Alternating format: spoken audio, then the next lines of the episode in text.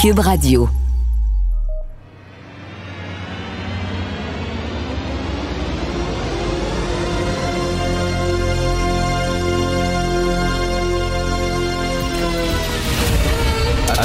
Attention, cette émission est laissée à la discrétion de l'auditeur. Les propos et les opinions peuvent choquer. Peuvent choquer.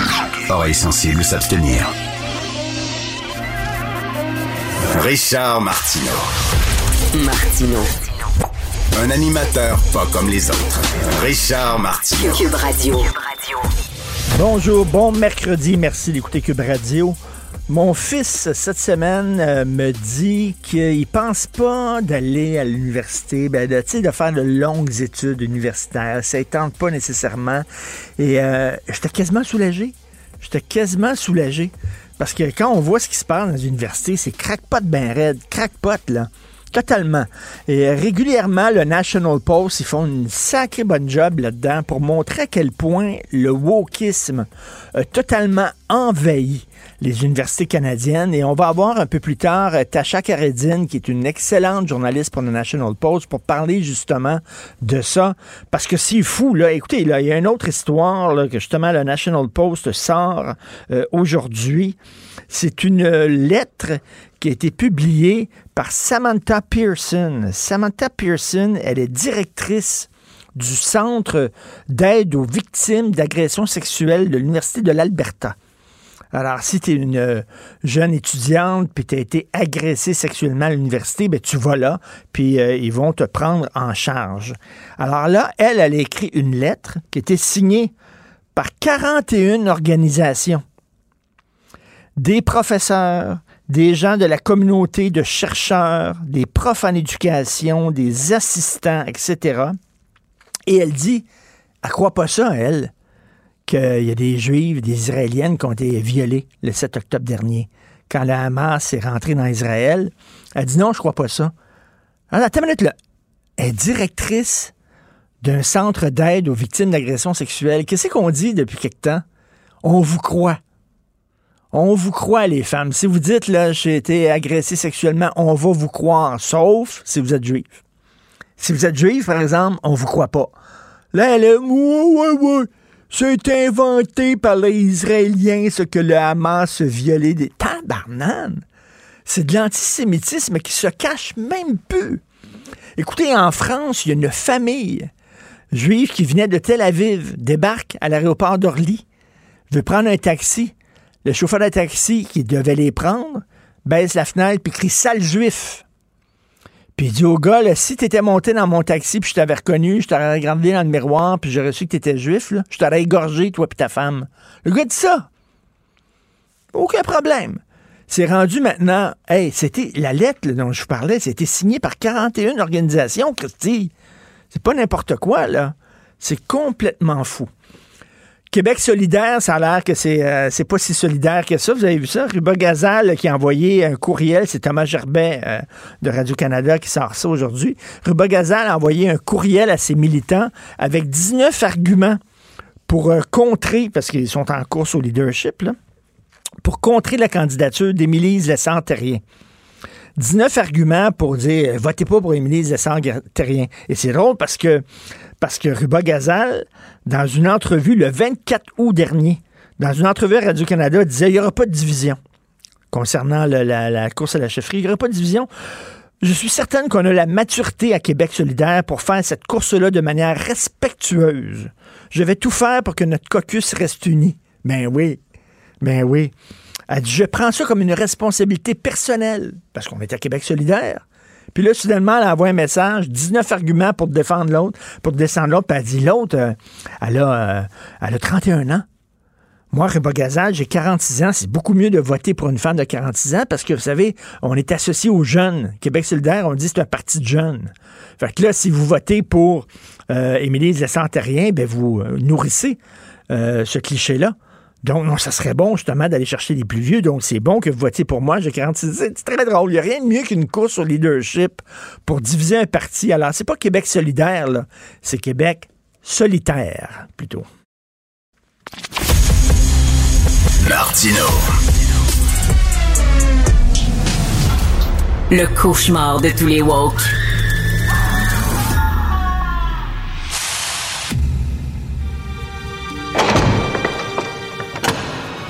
La criminalité, c'est un cycle. Et tu vois, le nouveau procès va se dérouler sans qu'aucun témoin ne se présente à la barre. L'histoire des criminels racontée par l'unique journaliste d'enquête, Félix Séguin. Belle petite cabane qu'il y a, M. Bouclin, hein? Petite belle euh, cabane en Floride, là. On regarde les photos aujourd'hui ah dans le journal, là. C'est très humble. C'est très modeste, je trouve. Oui. Moi, il y a plein de choses dont je me méfie dans la vie. Je ne porte aucun jugement de valeur, mais je suis euh, un peu des fois, euh, sans dire heurté, mais, mais mon instinct me dit maudite affaire, il y en a qui doivent faire beaucoup d'argent, c'est les gens qui traitent avec les personnes âgées c'est toujours de grandes, grandes, grandes fortunes canadiennes, québécoises, et c'est comme ça partout dans le monde. Alors, c'est pour ça qu'il est intéressant de justement se, mettre, se poser les yeux sur leur argent, puis sur leur train de vie, puis sur ce qui se passe aussi avec leur argent. Alors, un condo de 74 millions de dollars en Floride, euh, qui est à vendre. Hein? D'ailleurs, un penthouse qui est situé dans un immeuble euh, conçu par le designer ou designé plutôt, non pas conçu par Philippe Stark, dans un secteur exclusif de South Beach. Euh, a été mis en vente, donc, mais il appartient à qui? Il appartient à l'ancien magnat des résidences pour personnes âgées, Réal Bouclin. Ben Nous raconte Jean-François Cloutier du bureau d'enquête. Ben oui, dans le journal aujourd'hui. Alors, bon, d'abord, ne serait-ce que pour vous, entre guillemets, rincer l'œil, allez voir les photos dans le incroyable. Écoute, c'est hallucinant. tu fais la piscine sur le toit, toi? c'est une piscine pour lui, là, pas une piscine pour tous les, gens de la tour. C'est une piscine rien que pour lui, sur le toit. C'est ça. Oui, puis quand tu as un ascenseur aussi dans ton penthouse, c'est qu'il est grand en temps. Parce qu'il y a un ascenseur pour se rendre aux derniers étages. Il est sur trois étages, son penthouse, qu'est-ce que tu veux que je te dise? L'affaire, par exemple, dans ça, euh, le, le, le, ces photos-là, la qualité des photos, puis leur caractère extrêmement spectaculaire ne doivent pas détourner notre regard de quelque chose d'assez important. Bouclin s'est placé en août dernier sous la protection de la loi sur les ben faillites avec des dettes de 160 millions de dollars. Donc, il est insolvable. Alors, Jean-François a fait ce qu'un journaliste doit faire. Il a contacté un relationniste de M. Euh, Bouclin, Victor Henriquez, qui, euh, qui, ma foi, conseille euh, beaucoup, beaucoup d'hommes d'affaires qui sont dans de sérieux pétrins et il a indiqué qu'il n'avait aucun commentaire, lui, à faire à propos de la vente du condo. Mais il a ajouté qu'à sa connaissance, la propriété était maintenant détenue, et là, c'est là où j'en arrive à quelque chose d'intéressant, par une fiducie. Et il n'avait pas de lien direct avec M. Bouclin. Le propriétaire de la fiducie s'appelle The Bouclin Family Cross Border Irrevocable Trust. Donc, Ceci nous amène à cela, Richard. Quand les journalistes cherchent de l'argent, puis cherchent ce qui arrive avec l'argent, euh, des mieux nantis de notre société qui prennent des décisions importantes et qui possèdent, entre autres, euh, des, des, immeubles où on héberge, où, nos personnes âgées, où nous-mêmes paierons peut-être à un moment donné parce que nos parents devront y être placés, ben, on tombe souvent sur des Moses de fiducie. C'est eh, une ah, belle façon de, blinder de l'argent, puis de, se blinder des regards aussi. Écoute, tu parlais, parce que lui a fait son argent avec les résidences pour personnes aînées. Euh, ma mère est dans une résidence. Euh, c'est pas donné, hein? C'est pas donné, puis pas ah dans une résidence ah hyper luxueuse, mais tu sais, c'est pas donné. Et, euh, ces gens-là, regarde le cash qu'il fait. Tu dis, avec l'argent qu'il fait, peut-être qu'il aurait pu, ses loyers de ses résidences auraient pu être un peu plus bas. Tu sais, on parle de personnes ben, qui n'ont pas énormément d'argent, là. Tu sais, je trouve vraiment... Et là, ma méfiance. Elle est là, ma méfiance, ben, Elle est là, ma méfiance. C'est parce que euh, je, je veux pas sembler... Euh, je veux pas là, être facile dans mon argumentaire, mais quand même, dans la société, il y a, y a des gens qui sont vulnérables, les enfants, puis les aînés. Puis entre les deux, on est moins vulnérable, même si on peut l'être quand même pour plein de raisons, mais euh, à la base, là, un enfant, c'est vulnérable, un aîné, c'est vulnérable. Alors, ben si justement, il reste dans des conditions de la misère à boucler ses fins de mois, puis toi, tu restes dans un penthouse à 75 millions à South Beach, puis tu reçois en plus 120 millions du programme d'action concertée de Québec euh, parce que tu en bénéficies. c'est pour ça que ça institue chez moi la méfiance. Peut-être que M. Bouclin est bien fin Mais, tu sais. Euh, mais, moi, quand, quand je vois. Quand je euh, non, mais quand je vois des gens qui ont autant de. Tu sais, une fois que tu manges bien trois fois par jour, tu peux aller au restaurant, tu peux voyager, tu as une belle maison ou, je sais pas, à la limite, peut-être un chalet. As-tu besoin d'un condo à 75 millions de dollars avec une terrasse sur le toit de 11 000 pieds carrés? Taboire, ben, je sais pas. Oui, ça, c'est une autre affaire. Moi, je veux dire, je suis bien dans un confort, euh, euh, quoi que, que, sommaire assez intéressant, mais je ne demande pas, justement, euh, de, vivre ce genre de, de vie-là. Je sais pas pourquoi ça m'intéresse moyen. La presse avait cité dans un document, il y a quelques semaines, des dépenses pour un jet privé qui pouvait atteindre 190 000 par mois. Et, et, des paiements pour gâter ses proches qui totalisaient environ 1,5 million mensuellement. Euh, tu sais, il y a une autre chose là, tu sais, sur les avions, sur les jets privés. Moi là, je suis fou comme un balai quand je peux m'asseoir dans la classe affaires, tu sais, d'un avion normal pour aller en Europe, puis je le paie de mon argent. Puis des fois, tu sais, je m'offre ça parce que j'engendre des points de fidélité des lignes aériennes. Je suis comme un, je suis comme un gamin. Puis là, je me disais hier, sachant que cet article-là paraissait aujourd'hui, quand est-ce dans ta vie que toi, c'est plus assez, c'est plus suffisant un lit en classe affaires dans un avion, tu as besoin de ton jet, tu sais. Je comprends la question des, des, des ben, hommes d'affaires, puis qu'il y a une image, puis que tu, tu, tu, tu, projettes une image à travers tout ça. Regarde Donald le Gars, il a sept, le gars, il a sept toilettes, une par jour. Si c'est lundi, on fait pipi dans la chambre d'amis. C'est ça, il y a sept toilettes, le gars. Il n'y a pas sept toilettes. Ouais, sept et demi. Il y en a 7,5. C'est ça. J'ai vu ça, mais. Deux salles familiales, une cave à vin, des espaces de rangement, six places de stationnement. Euh, et, et, et, dans la, la, la fiche du vendeur, justement, on dit c'est plus qu'un condo. C'est une déclaration de prestige et de sophistication. Ah, tout cas. Il a raison, par exemple. Parce qu'au fond, tu sais, je veux dire, les murs, les, pieds carrés, le, les vitres, les électros, ça vaut quoi? C'est sûr, ça vaut beaucoup d'argent, tu sais, mais tous les ultra riches peuvent se le payer. À un moment donné, quand tu t'es tout payé, il te reste la signification de ce que tu as payé. C'est ce que tu projettes comme ben image. C'est pas ce qu'il y a dedans tu sais, qui devient important. Ben oui, exactement.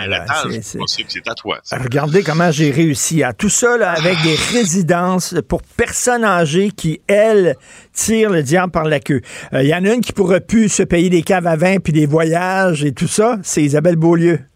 C'est terminé. Ben oui, je m'en voudrais de te laisser avant ben de parler de l'OCPM pour une douzième journée de suite ou treizième. Euh, c'est fait. Donc, euh, Isabelle Beaulieu, là, après la mise sous tutelle de l'organisme, a été congédiée pour faute grave. Elle aura donc pas cette prime de séparation de 156 000 dollars prévue en cas de cessation d'emploi.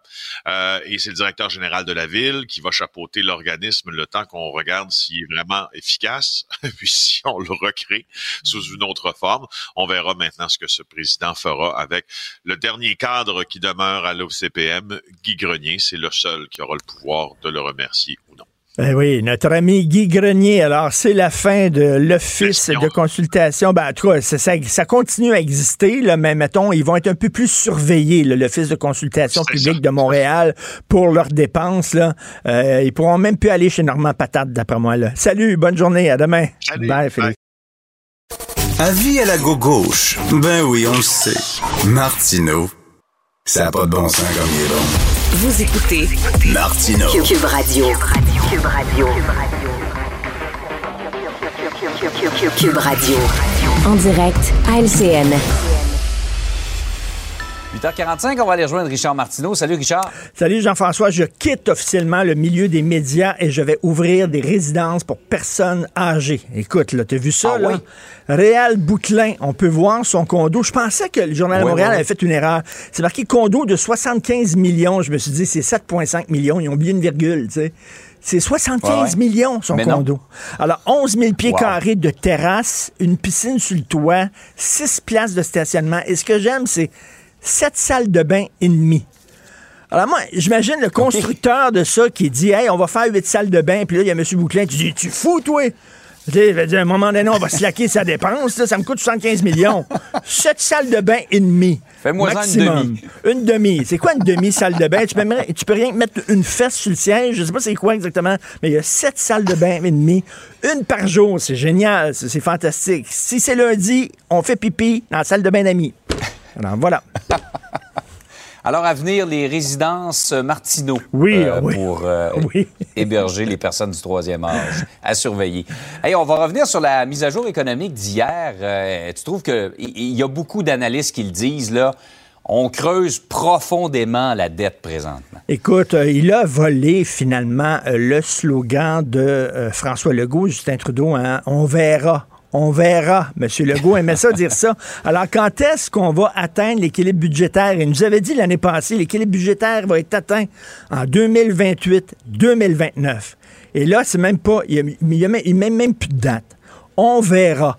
On va atteindre l'équilibre budgétaire le jour où le français va être protégé au Canada. Ben, un donné, le jour où je vais avoir planté toutes les arbres que j'avais promis de planter, c'est 2 milliards d'arbres qui étaient censés planter. là. Ce jour-là, on va atteindre l'équilibre budgétaire. Et Emmanuel Latraverse a une image parfaite. Elle dit ça va coûter plus cher payer les intérêts de la dette que de mettre de l'argent dans le système de santé. Imaginez-le, vous, à la maison. Ça vous coûte plus cher payer les intérêts de votre carte de crédit par mois que votre épicerie. Vous allez dire à un moment donné, ben, ça n'a pas de bon sens. là. À un moment donné, là, ça balance plus. là. Ça me coûte plus cher payer les intérêts. Ben, c'est ça. C'est exactement ça. On va mettre plus d'argent sur les intérêts de la dette. Je trouve l'image d'Emmanuel super bonne que sur le système de santé au Canada. Écoute, ça n'a pas de sens. Et là, c'est même pas pour des projets structurants, des projets à long terme. Tout le monde le dit hier, là, lorsque c'était la mise à jour. C'était, on a saupoudré des petits, des petits cadeaux, des petites bébelles comme ça, là, pour pouvoir euh, durer jusqu'aux prochaines élections. C'est vraiment n'importe quoi. Et tu as vu les sondages, il y a eu un dernier sondage. Les jeunes, habituellement, ils votaient, ils votaient Parti libéral du Canada ou NPD. Et bien ça, selon les derniers sondages, les jeunes Canadiens de 18-24 ans voteraient en majorité pour le Parti conservateur. Pourquoi? Ah, ouais. Euh, pourquoi? Parce que les autres, ils disent Hey, vous êtes en train de faire le party sur notre carte de crédit. C'est nous qui allons être pognés pour payer le party que vous faites. Et là, ils commencent à dire ben, ça n'a pas de maudit bon sens. On veut des gens qui sont un peu plus responsables fiscalement. Et c'est ce que promet le Parti conservateur. On verra, là. Mais tu sais, quand même, reste qu'on pèle par en avant, on pèle par en avant. Là, on n'est plus dans la pandémie pantoute. là. Ils ont donné des cadeaux. Ils envoyaient des chèques à des morts pendant la pandémie. Et là, bon, on continue à creuser la dette. Écoute, on l'a creusé tellement profond, la dette. je suis en train de voir le, le- le- le- le dessus de la tête d'un Chinois qui est en train de bouger dans le trou à la fin, là.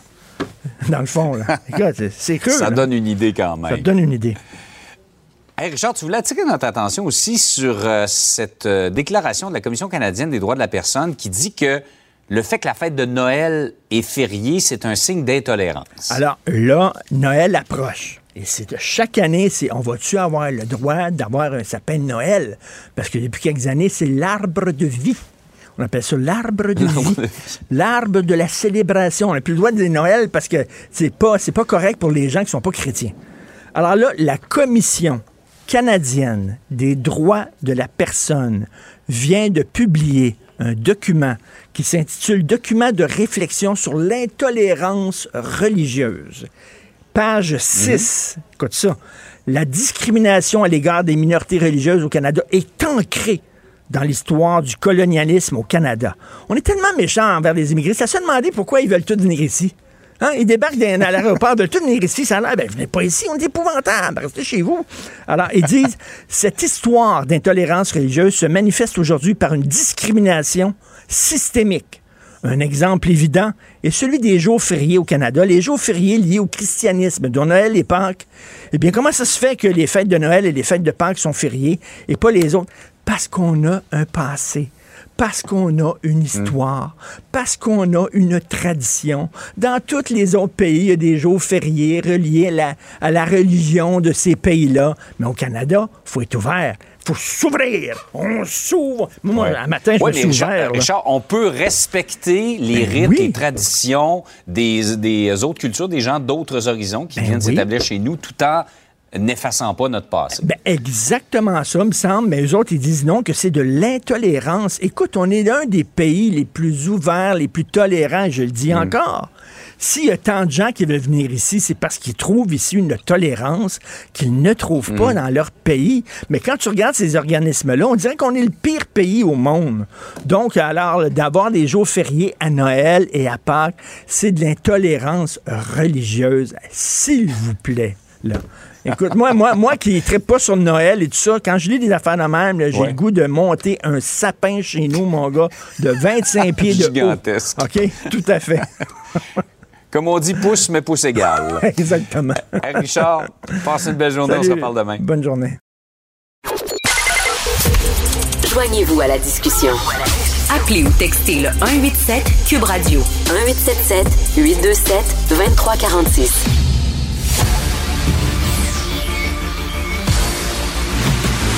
Jean-François Lisée. On va juste dire qu'on est d'accord. Thomas Mulcair. Je te donne 100 raison. La rencontre. C'est vraiment une gaffe majeure. Tu viens de changer de position. Ce qui est bon pour Pitou est bon pour Minou. La rencontre. Lisée.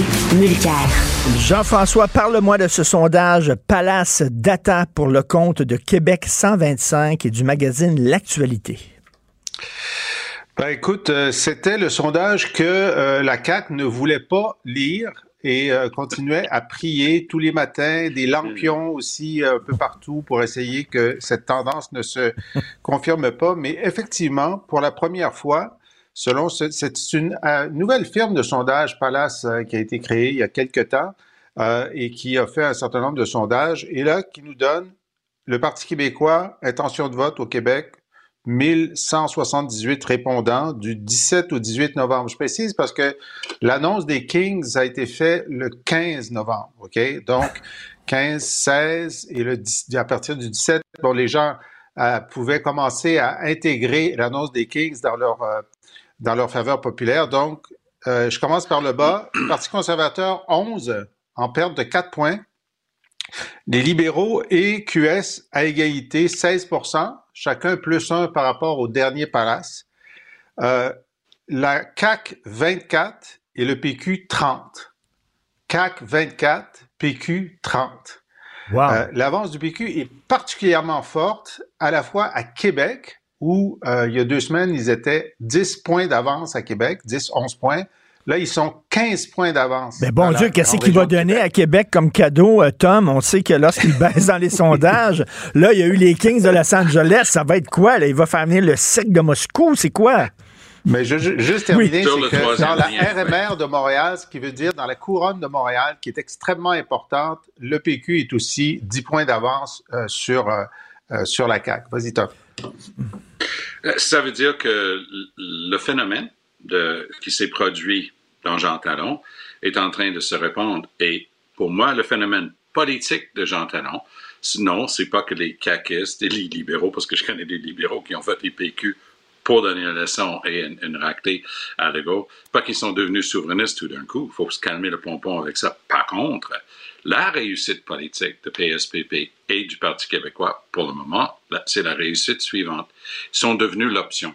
Ils sont devenus mmh. l'alternative à Legault. C'est-à-dire que sur le paysage politique, on avait quatre partis d'opposition nez à nez. Euh, euh, ils étaient tous dans la marge d'erreur l'un de l'autre. Legault avait 40% les autres avaient 15% chaque pour faire 60 pour l'opposition. Ça voulait dire que déjà, une bonne majorité des Québécois ne voulaient pas de la CAQ, mais ils n'arrivaient pas à se faire une idée qui est-ce qu'ils voulaient à la place. Alors, la prouesse politique de PSPP, et ça se confirme avec un sondage, puis j'apprécie, euh, la, transparence euh, de, Jean-François de dire Palace, allô? C'est qui? Euh, donc, mais, les, gens disaient la même chose lorsque David Colello a commencé Abacus à Ottawa il y a une dizaine d'années. Et aujourd'hui, Abacus est considéré une maison de sondage tout à fait réputable. Donc, je ne mets pas en question la validité des gens. Je dis juste que bon, il va falloir qu'ils nous prouvent un petit peu plus de, ce dont ils sont capables. Mais je pense qu'il y a une tendance ici qui est inéluctable. C'est une tendance de raffermer derrière un parti toute l'opposition à la CAQ. Et ce qui est intéressant pour moi, Richard, c'est que ça ne peut pas faire autrement que faire en sorte que les péquistes, les souverainistes, les, les gens qui étaient voués à la cause d'un Québec indépendant, sont en train de quitter définitivement définitivement. Il n'y a rien de définitif en politique québécoise. Ils sont en train de, quitter en masse le navire de la CAQ. Et euh, le transfert est clair. Là. tu sais, la CAQ a perdu 10 points en quelques mois. 10 points. Et c'est le PQ qui les ramasse. C'est essentiellement des caquistes qui vont là. Les autres, les, soutiens des libéraux, des, il y a peut-être des conservateurs aussi qui passent euh, au PQ parce qu'ils ont perdu 4 points. Et dans la région de Québec, qui était leur bassin. Mais, mais fondamentalement, ce sont des électeurs, des anciens électeurs péquistes qui avaient voté CAC et qui reviennent, qui reviennent au PQ. Mais vous avez vu, euh, Tom, Tom, vous avez vu quand même le point de presse surréaliste d'Éric Girard sur les Kings de Los Angeles. C'était vraiment c'était incroyable. Et là, il y a des dissensions au sein de la CAC. Il y a des gens qui sont vraiment pas contents, là, Tom. Très bon point. Et donc, pour avoir fait de la politique pendant assez d'années, pour t'en parler, là, quand les gens sont bien, bien fâchés comme ça, ils attendent d'être dans la réunion du caucus de la semaine, puis là, ça chire, les gens sortent, ils prennent une grosse euh, molle euh, sur la grande allée le soir même, puis bon, ça a tendance à se calmer grâce au whip qui va ramasser la note pour, les bières ce soir-là. Ce que j'ai vu hier était étonnant, parce que j'ai vu des gens qui étaient du Saguenay-Lac-Saint-Jean, qui étaient de Saguenay, qui étaient d'un peu partout. J'ai même vu une ministre dire c'était pas brillant, c'était pas dans leur valeur. Il y en a qui étaient plus subtils, c'est pas dans la valeur de leurs électeurs, mais ils étaient en train de planter le, ministre des Finances, qui est le deuxième après le premier ministre. Mais j'ajouterais ceci. Quand Justin Trudeau est vraiment dans la chenoute jusqu'aux oreilles, c'est un bon comédien, Trudeau. Il réussit à passer à travers, il fait ses bravades, bon, bon, il passe à travers. Le Go est un livre ouvert. Il n'est pas capable de cacher ses, émotions. Hier, dans le corridor, de nos collègues de TVA a eu l'idée de demander à M. Legault, donc on peut dire, parce que le, député du Lac-Saint-Jean, il s'appelle Éric Girard. Faut, faut, ça s'implique. Oui, oui, oui. Alors, il dit, on dirait que Éric Girard a mis en échec Éric Girard, wah, wah, wah, ah, Mais ce qui s'est passé, par, contre, un François Legault qui n'a pas l'air d'être dans son assiette, je vais le dire gentiment comme ça, mm. il, tu voyais la fumée sortir de ses oreilles. Il, avait l'air mal en point, au-delà de, fâché. Puis ça, c'est pas une image que tu veux laisser dans, les salons des gens qui regardent les nouvelles hier soir. Et pourtant, ça, c'est le François Legault. C'est, c'est sa transparence qui est un de ses charmes politiques. Hein. Ça l'est. Il est authentique.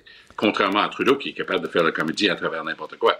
Mais, boy, oh boy, le public a eu un, un sens du point auquel Legault n'était pas content hier écoute, euh, on sait qu'il n'aime pas ça baisser dans les sondages, François Legault, euh, Jean-François, puis euh, il commence à avoir des comportements erratiques. Et quand il va voir ce sondage-là, il va là, il va être à 15 pieds de son X, François Legault. Ben, lui, je ne sais pas à quelle fréquence la CAC fait des sondages internes, mais ça doit être assez fréquent parce qu'ils ont un budget illimité. Alors peut-être qu'il le sait depuis quelques jours. En tout cas, la glissade autour des Kings, savez, on dit, euh, euh, tu fais euh, une mauvaise décision, si ça dure une journée ou deux, l'opinion publique s'en aperçoit presque pas. Si tu prends une mauvaise décision, puis ça dure plus de trois jours, là, ça commence à s'imprimer et ça devient un élément de ta personnalité politique dans l'opinion publique. L'affaire des Kings, là, ça fait presque une semaine que ça roule et c'est en train de s'imprimer hmm. comme un symbole de mauvaise gestion et de faute de jugement. Et ce qui est extraordinaire, c'est que, ben, d'abord, c'est très, très facile à comprendre. Le gouvernement refuse de reculer. Et puis, moi, j'aimerais savoir sur ce contrat, il doit y avoir une clause de dédit. Hein? C'était quoi la clause de dédit? Si c'est 500 000, ça vaut 500 000 pour pas les avoir rendus là où on en est. Euh, et euh, là, les gens, les, les députés sont pas fous. Ils savent que leur élection est compromise. Et s'ils ils se plaignent à l'extérieur du caucus, c'est probablement qu'ils se sont déjà plaints à l'intérieur, c'est-à-dire probablement au téléphone ou autrement, et qu'ils n'ont pas été entendus, et que là, la coupe est pleine. Et là, ils ont trois ministres. Là. Il y a Bernard Drinville, Guilbeault, et hier, c'était, euh, je sais pas laquelle, qui, euh, qui a dit... Qui a critiqué, qui a, dit ben c'était pas le bon timing, c'était pas la meilleure décision. Non, mais c'est des ministres qui sont censés être tenus à la solidarité ministérielle. Ce que tu fais dans ce temps-là, c'est que tu réponds pas, puis tu, puis tu passes devant le micro sans rien dire. Mais là, ils ont voulu dire à leurs propres électeurs, vous savez, on n'est pas fou à temps plein. Nous autres aussi, on le sait que c'est une mauvaise idée. Mais Éric Girard Mais qui disait, Éric Girard sont- qui disait, Oui, c'est vrai que c'est cher quand même. On a payé cher quand même. Ben, pourquoi t'as payé ça d'abord? Tu sais, on dit que quand tu es dans un trou, arrête de creuser. Et le fait même qu'il soit allé devant les caméras hier, moi, j'en revenais pas. Ben ça, oui. ça se Ben pouvait pas. Il n'y avait pas de bonne, il y a- il y avait pas de bonne réponse possible. Tu sais, les, les professionnels du golf, quand ils, quand ils font un très mauvais coup, ils ont une expression, ils disent Don't follow a bad shot with a stupid shot. Quand tu fais un mauvais coup, ne fais pas de ton prochain coup quelque chose de stupide. Ah, j'ai manqué le, le fairway, je vais lancer ça par-dessus la forêt, ça va tomber sur le verre à coup sûr. Non, arrête là, continue ton match, continue de jouer comme tu sais jouer. Legault est un bon joueur politique, on se comprend? Il est tellement bon joueur politique qu'aucun de ces députés de Saguenay ou du Lac-Saint-Jean et aucun de ces ministres n'aurait jamais, à tout jamais, été élu si leur train n'était pas tiré par le locomotive qui est François Legault. Est-ce qu'on peut exact, au moins ben dire ça? Alors, Hmm. mais eux, ils sont convaincus qu'ils sont bons et que c'est Legault qui est pas, le pas bon, puis Legault qui, qui maintient Éric Gérard au pouvoir. Mais je vais quand même répéter quelque chose que j'ai déjà l'occasion de discuter avec vous. Ça fait trois fois maintenant que des gens dans le proche giron de la CAQ, des gens d'affaires très influents, des gens qui travaillent avec la CAQ, me disent la même chose. Legault est furieux avec euh, Girard, pas avec cette histoire des Kings, parce qu'il n'y avait rien de tout ça qui était public, mais trouvait qu'il il menait trop large et c'est lui qui essayait de dicter à Legault quoi faire. Moi, là, je, je parierais pas qu'on a le même ministre des Finances après les fêtes. Ah, ça, c'est une grosse prédiction. Maintenant, moi, sur cette conférence de presse de Gérard hier, ce que j'ai trouvé intéressant, c'est que il nous faisait entrer dans son processus mental. Qu'est-ce qui s'est passé? Lui, Le non, mais c'est vrai, c'est le important mental. de savoir. C'était- c'était- oui, c'est le, le mental était en action toujours au hockey. C'est une expression de hockey. Alors, il dit, regarde, moi, j'ai le mandat d'essayer de ramener les Nordiques puis de rendre le centre Vidéotron attractif. Donc, j'ai travaillé pour que les sénateurs viennent jouer. Ils sont pas venus, ça n'a pas marché. Là, j'ai cherché. Tout ce que j'avais comme offre, c'était les Kings avec les Bruins euh, puis, euh, Philadelphie. C'était le prix. J'aurais voulu que ça soit moins cher. Mais ensuite, je voulais continuer en ayant euh, peut-être d'autres matchs pré-saison, peut-être des matchs de saison, euh, le, le tournoi de hockey féminin, masculin, etc., pour petit à petit rendre le centre Vidéotron euh, attractif. C'était ça, son affaire. Et, euh, et, et je comprends sa, sa, sa dynamique. Lui était prêt à payer cher pour être dans cette dynamique. Mais là où il a été très faible, c'est que les journalistes ont dit, écoutez, nous, on a découvert depuis quelques jours que Halifax a rien payé, Salt Lake City a rien Mais oui. payé. Pourquoi nous, on a payé?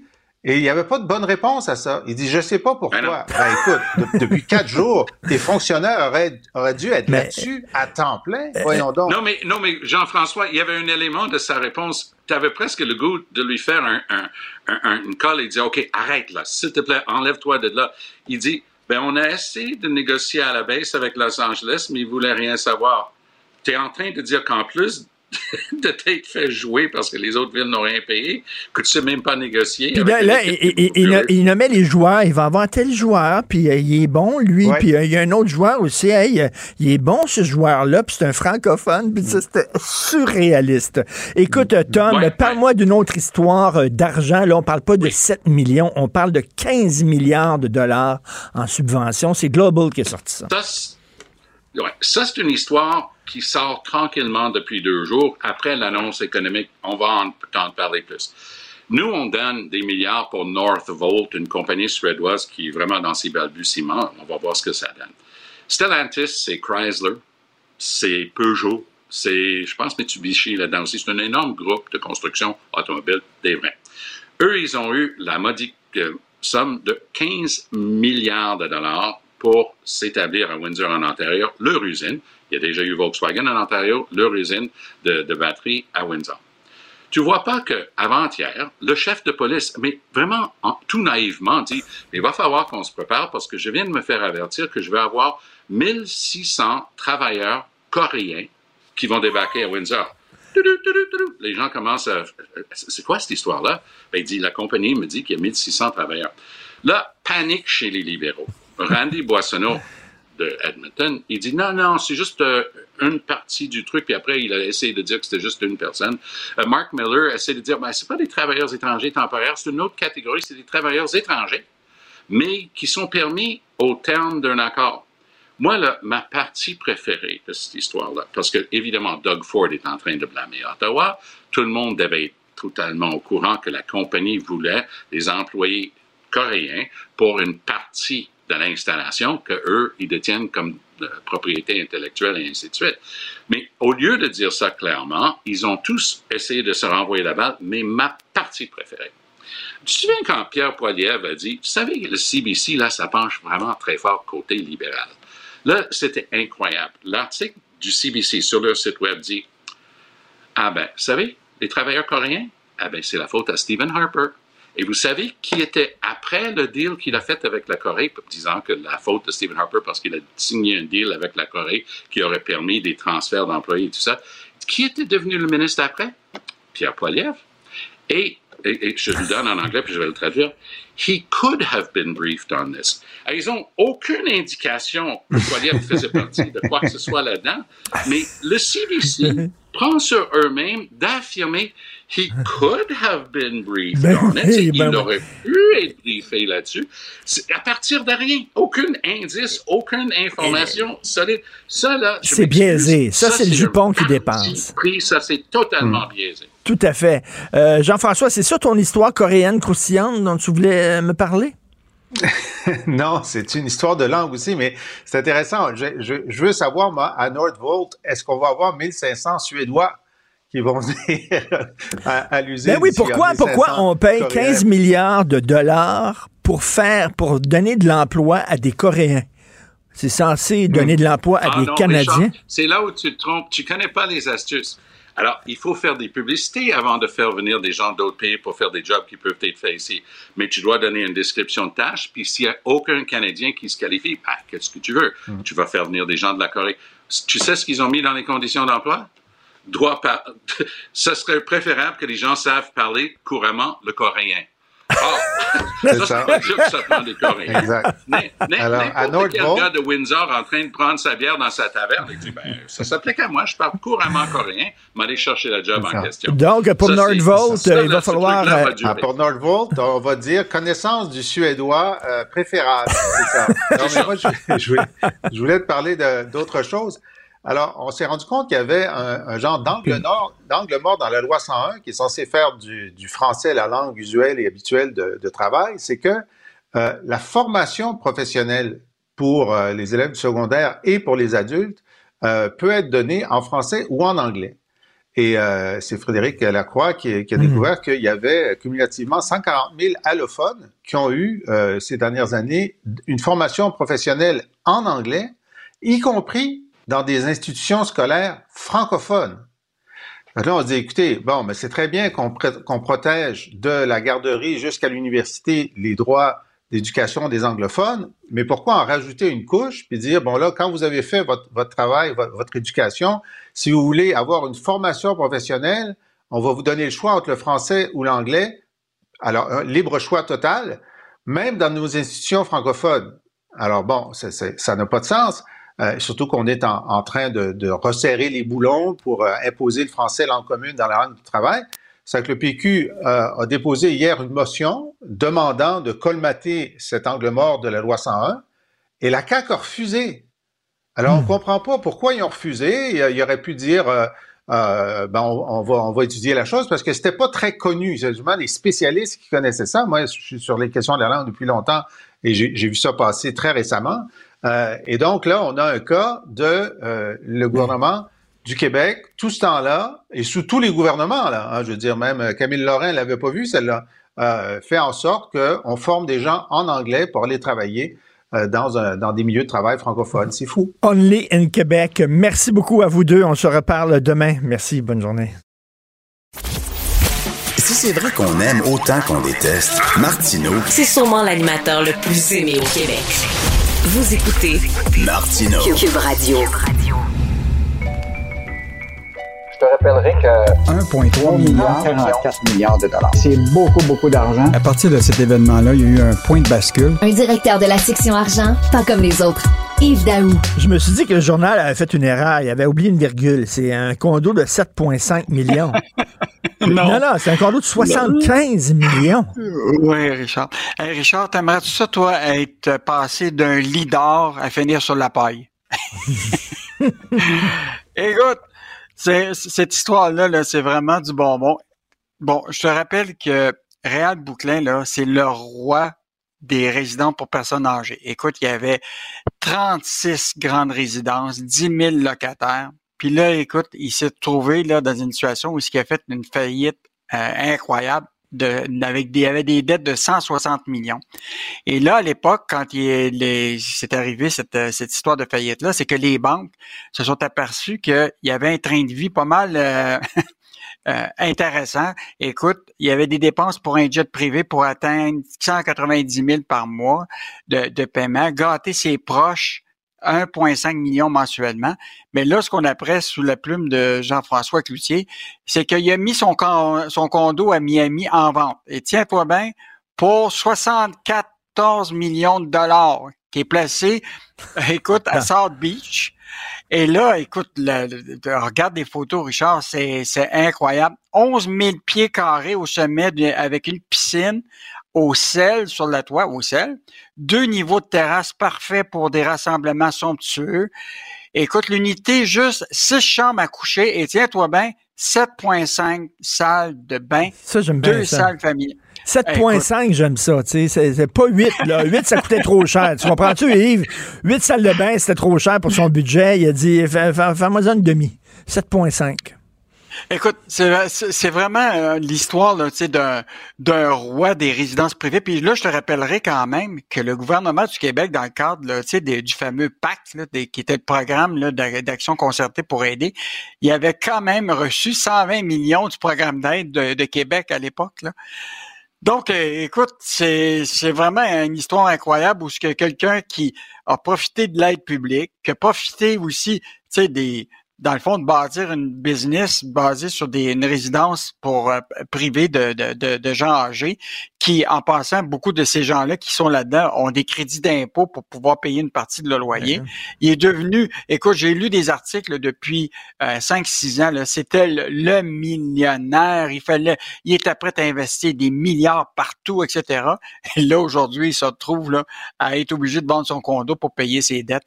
En tout cas, c'était vraiment une histoire incroyable, mais tu sais, on, on- quand Mais- on part en, souvent, puis on expose tous ces gens-là pendant des années qui sont super riches, des fois, là, ça finit par euh, Ben oui. Non, non. Puis en plus, comment ça se fait que ce gars-là bénéficiait de l'aide de l'État s'il était si riche que ça? C'est ça qui, qui nous rentre pas dans la tête. Comment ça se fait qu'on envoie de l'argent à des gens qui sont gonzillionnaires et qui chient des lingots d'or? Ils ont-tu vraiment besoin de l'aide? Il me semble qu'avant, Yves, l'économie avant au Québec, c'est qu'on aidait les PME. On disait, notre économie, c'est une économie de PME. Mais là, avec- depuis quelques années, on dirait qu'on donne de l'argent rien qu'à des géants. À des particulier. géants, puis regarde les multinationales qui, normalement, font des milliards, tu comprends Ben oui. en profit. Et souvent, ces profits-là, on s'entend pour qui payent pas nécessairement des impôts ici euh, au Québec et au Canada.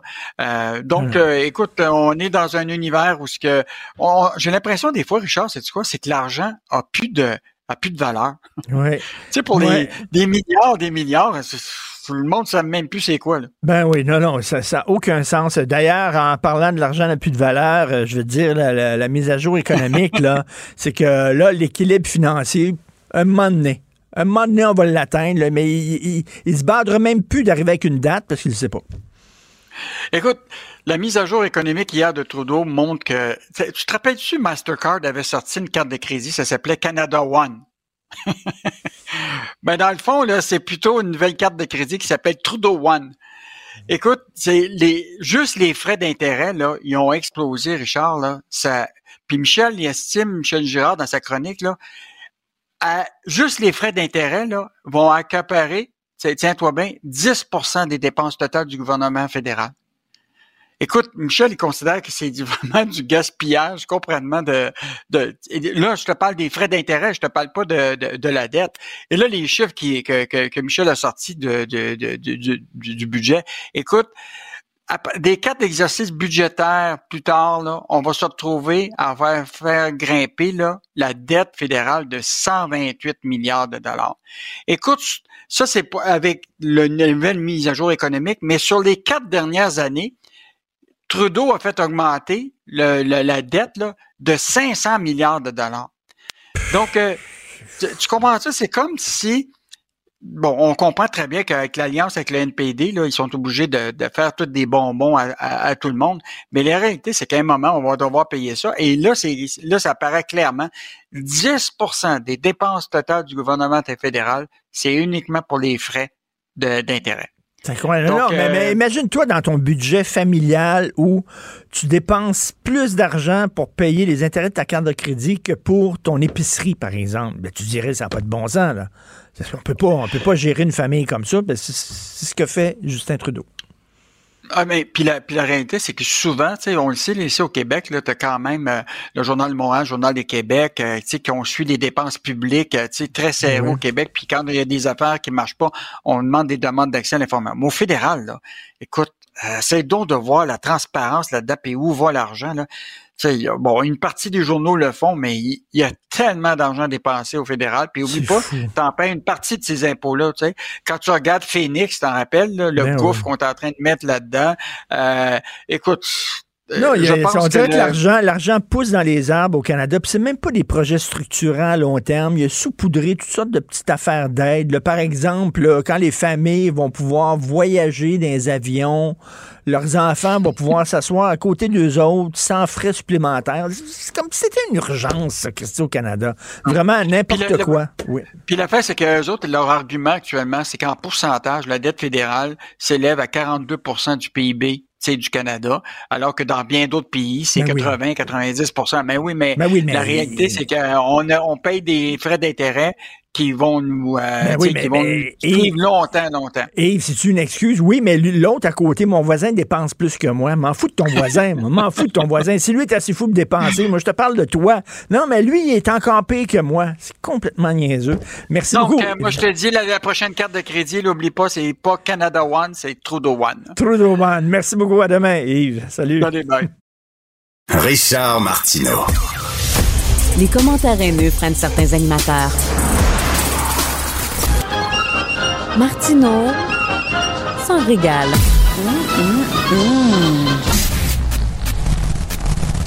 Est-ce que vous lisez régulièrement le National Post? Sinon, vous devriez, parce que moi, je le lis religieusement chaque jour. C'est un excellent journal, puis ils font une sacrée bonne job pour justement parler de la montée de l'antisémitisme au Canada et de la montée du mouvement woke dans les universités.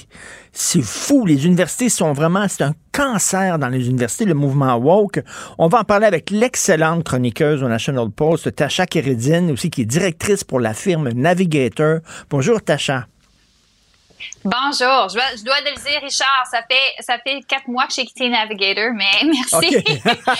je suis à mon compte, puis j'écris, puis bon, euh, non, c'était, euh, ben, ça. Alors, je toujours, je vais ben, dans mes opinions. Heureusement, toujours chroniqueuse au National Post. Euh, Absolument, oui. Tacha, mon fils me dit cette semaine qu'il a 15 ans, il ne sait pas s'il va aller à l'université pendant de longues années. Ça ne tente pas vraiment de longues études universitaires. Et Tacha, j'étais presque soulagé.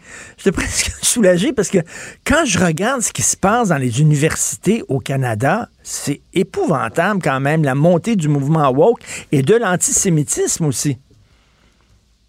Oui, c'est vrai. Euh, c'est pas uniquement au Canada. C'est un phénomène qu'on voit mondialement. On voit ça particulièrement aussi aux États-Unis.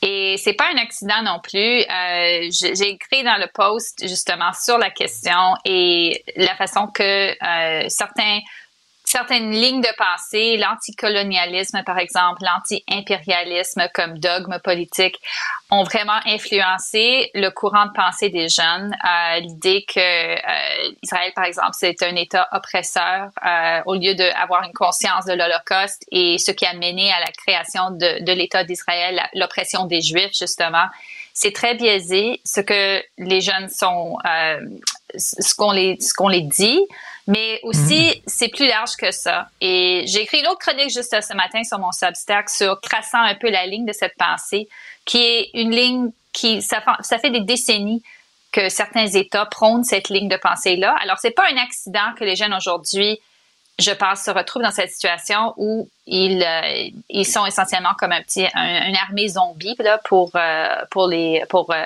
ceux qui, qui pensent qu'Israël, essentiellement, devrait être rayé de la carte. Ben oui, c'est ça. Et là, il y a un collègue du National Post, à vous, Tasha, Don Braid, qui a écrit un texte en disant The crackpots are truly on the loose in Canada, en disant les coucous euh, sont en train de- de- de- d'envahir le Canada. C'est que cette histoire-là, c'est une, une femme qui dirigeait un centre d'aide euh, pour les victimes d'agressions sexuelles à l'Université euh, d'Alberta. qui a été congédiée. Mais parlez-nous de ça. Pourquoi elle a été congédiée, cette femme-là? Euh, ben, elle été congédiée parce qu'elle avait signé une lettre, euh, euh, une lettre qui circulait, qui avait nié que des femmes ont été violées par Hamas euh, dans les attaques du 7 octobre, ou qui disait, je sais pas si c'était ça niait ou ça simplement disait qu'on ne savait pas si c'était vrai. Et cette femme-là, justement, dirigeait un centre pour la, contre l'agression sexuelle des femmes, pour des femmes qui ont été agressées. Alors, on se disait, bon, ben, qu'il n'y a aucun bon sens. Et c'est ça qui, qui, qui est très euh, déprimant aussi parce que on voit le mouvement féministe euh, qui est de gauche et on, on peut discuter de, de la façon que les, les gauchistes se ramassent. Et c'est pas juste les féministes mais les écologistes. Et ceux qui se trouvent dans le, le, le courant progressiste se ramassent d'un côté dans cette discussion et nie essentiellement tout ce qui prônait avant, c'est-à-dire, euh, tu sais, euh, believe her, euh, Ben oui. la femme, euh, tu sais, tout ça, ça disparaît dans ce discours parce que c'est coloré par cette question de Ben- anticolonialisme et oppression. Ben oui, Tacha, parce qu'on dit, là, quand une femme dit qu'elle a été violée, il faut la croire. C'est ça qu'on dit dans le La mouvement croire, féministe. ça. Sauf si elle est juive. Si elle est juive, Ben c'est ça ce que euh, ben c'est ça qui arrive aujourd'hui. Je pense, c'est beaucoup de juifs, euh, des, amis personnels aussi, qui qui se sentaient pas nécessairement du côté progressiste juif, mais qui regardent ça et disent on, se sent abandonné par les gens, les, prétendés alliés qu'on avait avant dans nos courants de pensée. Parce qu'il faut se rappeler que dans le, mouvement euh, des droits humains, euh, des droits de la personne, les Juifs, particulièrement aux États-Unis, appuyaient le mouvement pour la libération des Noirs aux États-Unis, euh, pas Black Lives Matter, mais vraiment l'originalement avec Martin Luther King et tout. Ils étaient des côtés vraiment euh, de l'égalité. Euh, ils ont ils ont contribué à ce mouvement-là. Et maintenant, ils se sentent complètement délaissés parce qu'ils disent les gens qu'on avait aidés, qu'on pensait étaient comprenaient notre situation à cause de l'Holocauste et ce qu'on a vécu. Maintenant, ils disent que on est des oppresseurs et, et ça n'a aucun bon sens. Et, et c'est- correct de, met- mettons, euh, que des, que des étudiants disent, nous, on est euh, pour euh, l'aide aux Palestiniens, puis on critique le gouvernement de Netanyahou. C'est correct, on a le droit de faire ça, on est contre Mhm. les colonies. Je peux comprendre. Mais là, c'est que quand on gratte un peu, on voit que là, c'est plus que ça. C'est pas de l'antisionisme, c'est de l'antisémitisme total. C'est que t'es juif, t'es une mauvaise personne. Pourtant, il y a des juifs qui sont pour les deux nations, il y a des juifs qui critiquent le gouvernement Netanyahou, il y a des juifs qui sont pour les Palestiniens aussi. Mais là, non, t'es juif, you're a bad person. Ben c'est ça, et c'est ça qui est exactement ce sentiment d'être euh, euh. Euh, c'est vraiment terrible. Comme je dis, j'ai des amis, amis à Montréal, puis qui se sentent vraiment, qui ont peur de, de marcher dans la rue, s'afficher comme juifs ou qui, qui ont l'air juifs, c'est stéréotypiquement euh, juive. Puis euh, euh, une de mes, de mes amies dit, j'ai peur de prendre le métro.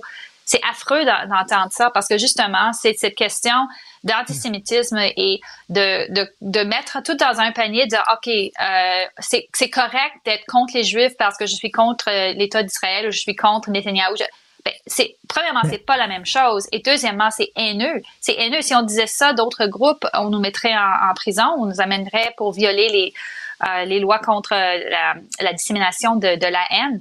Mais ici c'est comme permis euh, et c'est vraiment, c'est terrifiant, honnêtement, parce qu'on sait ce qui se passe. Euh, on a vu ce, ce film à- en- dans les années 40, euh, 1940, Ben oui. 1930. Euh, Qu'est-ce qui s'est passé? Et c'est pas juste les Juifs qui étaient ciblés dans la Deuxième Guerre mondiale. Euh, C'était les premiers, Mais- sûr, mais euh, d'autres groupes aussi. Mais ce mouvement woke, ce mouvement très à gauche dans les universités, là, qui arrête pas de dire le, le Canada est un pays colonisateur, puis le Canada est un pays Mhm. raciste et tout ça. Tacha, pourquoi il y a tant de gens qui veulent venir ici? Pourquoi il y a tant de gens qui veulent immigrer au Canada? Parce qu'on est un des, pays les plus tolérants au monde. Oui, mais c'est là l'ironie. Euh, et on voit ça, mais c'est pas. OK, je vais juste euh, expliquer un peu la, montée de ce discours décolonisateur. Ça remonte aux années 50, justement. Il y avait euh, en Indonésie une conférence de Bandung, à Bandung, Indonésie, en 1955, où il y avait beaucoup de pays, dont la Chine et autres, qui se sont ramassés et ont dit il faut s'attaquer à la, colonisation. Et c'était confondu avec la pensée socialiste, marxiste, communiste, que la colonisation, l'anti-impérialisme, c'était une façon de détrôner l'Ouest. Euh, Mao Zedong, en 1959, a dit la même chose. Euh, on avait avisé même euh, Yasser Arafat de, de, de la libération, l'Organisation pour la libération de la Palestine, qu'il fallait plus parler de la question simplement de la Palestine, mais de la mettre dans un contexte colonisateur, oppresseur, et comme ça, on aurait de la sympathie. C'est historiquement, c'est ce qui s'est passé au fil des années. La Chine a toujours appuyé, par exemple, la Palestine. Ce que je veux dire par ça, la raison que je, je, soulève ça, c'est que quand on regarde les universités, le financement des universités, les instituts Confucius, euh, l'autre, les ingérences de la Chine, de la Russie aussi et l'Iran dans notre discours politique, on voit que il y a aussi de l'argent pendant des années et des années qui ont financé la montée de cette pensée-là. Hmm. Euh, et dans les universités surtout, euh, on voit ça. Et ce que ça fait au bout des années, tu as des gens académiques qui pensent vraiment que la décolonisation, c'est quelque chose d'important, qu'ils sont, ils ont étudié ça, ils ont vécu ça, ils enseignent ça. Et les jeunes qui sont très impressionnables, ils achètent ça. Mais c'est pas un accident. C'est ce que je veux dire. Ça. ça. fait des décennies que c'est pavé. Donc, ce discours anti-Occident, ça fait l'affaire de la Chine, ça fait l'affaire de la Russie, de ça, la Russie ça fait l'affaire de l'Iran, etc. On a vu TikTok, ça appartient aux Chinois, TikTok. Et là, ils ont mis une lettre de Ben Laden euh, qui, circulait sur TikTok et les woke sont tombés en amour avec Ben Laden en disant qu'il est extraordinaire mm. parce qu'il critiquait l'Occident. Et donc, cette haine-là de l'Occident, Tacha, ce que vous dites, c'est que c'est financé par, par des gens plus hauts qui ont tout intérêt à garder ça en vie. Mais ben, c'est une façon, ok, c'est une façon de guerre. C'est une guerre. Euh, en anglais, on dit soft, uh, soft uh, war, soft power. C'est une façon d'influencer. Parce que si on si on lit l'art de la guerre uh, par Sun Tzu, euh, la première chose qu'il faut faire, c'est ne pas aller en guerre. C'est de, de s'attaquer à ton ennemi d'autres façons qui sont euh, moins destructeurs.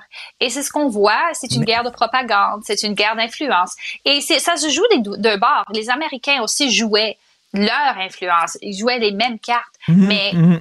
pour eux, pour nous, euh, des alliés des Américains, c'est pas les Américains qui euh, mettent des, des, musulmans en prison comme les Chinois le font avec leurs Uyghurs. C'est pas les, les, Américains qui les tuent comme la Russie dans la Crimée. Euh, c'est pas euh, les États-Unis qui qui s'attaquent euh, aux gens LGBTQ comme ils le font en Iran.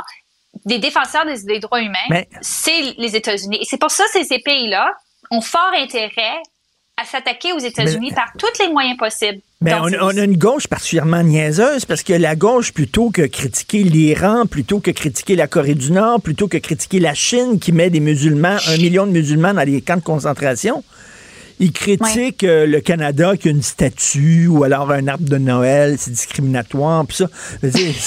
C'est comme. Euh, c'est vrai, euh, j'ai lu ça.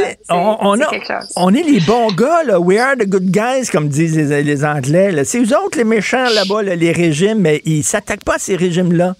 Ils s'attaquent au Canada. Non, ils s'attaquent pas ils s'attaquent pas parce que idéologiquement ils sont sur le même bord que ces régimes-là. Oublie pas, c'est des régimes socio socialistes, communistes ou qui qui sont pas, qui sont anticapitalistes. Et c'est là où il y a une une, euh, une réunion de tous ces toutes ces pensées. Euh, les, les gens qui se sont de ce bord progressiste sont favorables déjà, sont ouverts au discours de ces pays-là, ignorent ce qu'ils font à leur propre peuple et aussi, il y a l'argent, l'indoctrination et tout ça qui va avec, euh, par les médias, par toutes toutes différentes voies. Et comme j'ai dit, c'est pas juste ces gens-là qui le font, mais ils le font pour leur but. Et leurs buts sont contre les nôtres, contre ben ceux qui, les gens qui pensent aux droits humains et qui prônent la liberté euh, de pensée, d'action, tout ça. Ils sont contre l'idéologie de, de l'Ouest et ils utilisent les conflits comme celui avec Israël pour leurs fins propres. Tout à fait. En tout cas, euh, on devrait, tiens, ils devraient déménager ces gens-là en Iran, en Chine, pour voir si euh, ils pourraient Ça manifester. Ils pourraient manifester contre ces régimes-là. Les manifesteraient 15 secondes, puis ils seront en prison. Euh, continuez votre bon Oui. travail, Tasha Kéredine et la National Post, vraiment à suivre ça, la montée du wokisme et de l'antisémitisme dans nos universités. C'est très inquiétant. Merci, Tasha. Bonne journée. Martino. Le cauchemar de tous les woke. Il y a des gens derrière dont l'intention est carrément de renverser ce système-là. Luc la liberté. Contre, pas une refonte du système. On est contre le système, point. La rencontre La Liberté, Martineau. Alors, euh, Luc, on est le 22 novembre 2023. Il y a 60 ans, jour pour jour, John F. Kennedy tombait sous les balles. De qui? Moi, j'ai tendance à croire que c'est Lee Harvey Oswald, mais tu sais, euh, ça a l'air qu'il y avait la mafia italienne, les Cubains, le la CIA, Lyndon Johnson, euh, tout le monde, les Russes, tout le monde était là-dedans. Euh, alors, donc, on, on- profitons-en pour en parler de JFK, tu. Ouais, de JP, écoute, une note plus personnelle en débutant. JFK, souvent les, les étudiants ou il y a des auditeurs qui me demandent Monsieur Liberté, quand vous parlez des États-Unis, vous avez l'air d'aimer les États-Unis ou encore vous avez l'air d'être passionné par leur histoire à tout le moins. Une partie de cette passion-là pour l'histoire et la politique américaine, ça vient de JFK. Mais pas par, forcément, par admiration pour JFK. Euh, tout jeune, écoute, je suis pas né quand JFK est élu, je suis pas né quand il est assassiné non plus. Mais en grandissant, j'ai une tante, une québécoise, euh, tout, tout ce qu'il y a de plus québécois, qui est vraiment jamais sorti du Québec, mais qui me garde quand je suis tout petit. Euh, et elle est obnubilée, fascinée par JFK. Donc, j'ai, elle a ses discours, elle a des entrevues, elle ramasse et collectionne tout ce qu'elle peut. Et en grandissant au niveau, euh, puis en arrivant au niveau du, du cégep, au niveau universitaire, je me disais, il semble que ce politicien-là, cet Américain-là, ait marqué le Québec et pas que les États-Unis. Et ça a été comme une de mes nombreuses portes d'entrée vers l'histoire et la politique américaine. Et c'est pendant Ben. mes études universitaires que je découvre ce que j'ai envie de te dire. Puis là, on, on se retrouve plus près de la journée d'aujourd'hui. Euh, Kennedy, pour moi, je, je dirais, c'est c'est le mirage américain. C'est c'est toute une part d'inspiration. Ce sont des événements marquants en politique étrangère, en politique intérieure, mais c'est aussi le début, à mon avis, ou le, le prélude à la crise de confiance des Américains envers leur système politique. Euh, sous Kennedy et sous Johnson, on va, et, et là, après ça, il s'agit pour les historiens de faire la part de responsabilité des deux. Qu'est-ce qui revient à Kennedy et qu'est-ce qui revient à Johnson qui va lui succéder? Mais, mais il y a cette part de, de mensonge ou de dissimulation autant dans la vie personnelle, dans la vie privée de John F. Kennedy, que dans certains documents qu'on n'a pas transmis à la population américaine. Ça va éclater des années plus tard sous, sous Nixon, hein, puis les, les- les multiples scandales, mais on a, je dirais, les, les racines de ça. Donc, on a quelque chose de réellement inspirant. Un leader ou un meneur qui inspire, comme ça arrive une fois par génération, mais, mais tout ça couvre, masque ou cache une autre réalité Exactement. ben, à laquelle on réagit beaucoup aujourd'hui. Moi, l'image de Kennedy que j'ai, euh, c'est cette image de, de, de, de- de- à- à- dans le Hyannisport, quand il faisait euh, Ah. du euh, bateau à voile euh, avec un ciel bleu éclatant, son petit chandail et tout ça. Il y avait un côté, d'ailleurs, j'ai fait le pèlerinage dans sa bibliothèque euh, officielle. Je suis allé à Hyannis, etc. Et euh, cette Tu idée de Kennedy...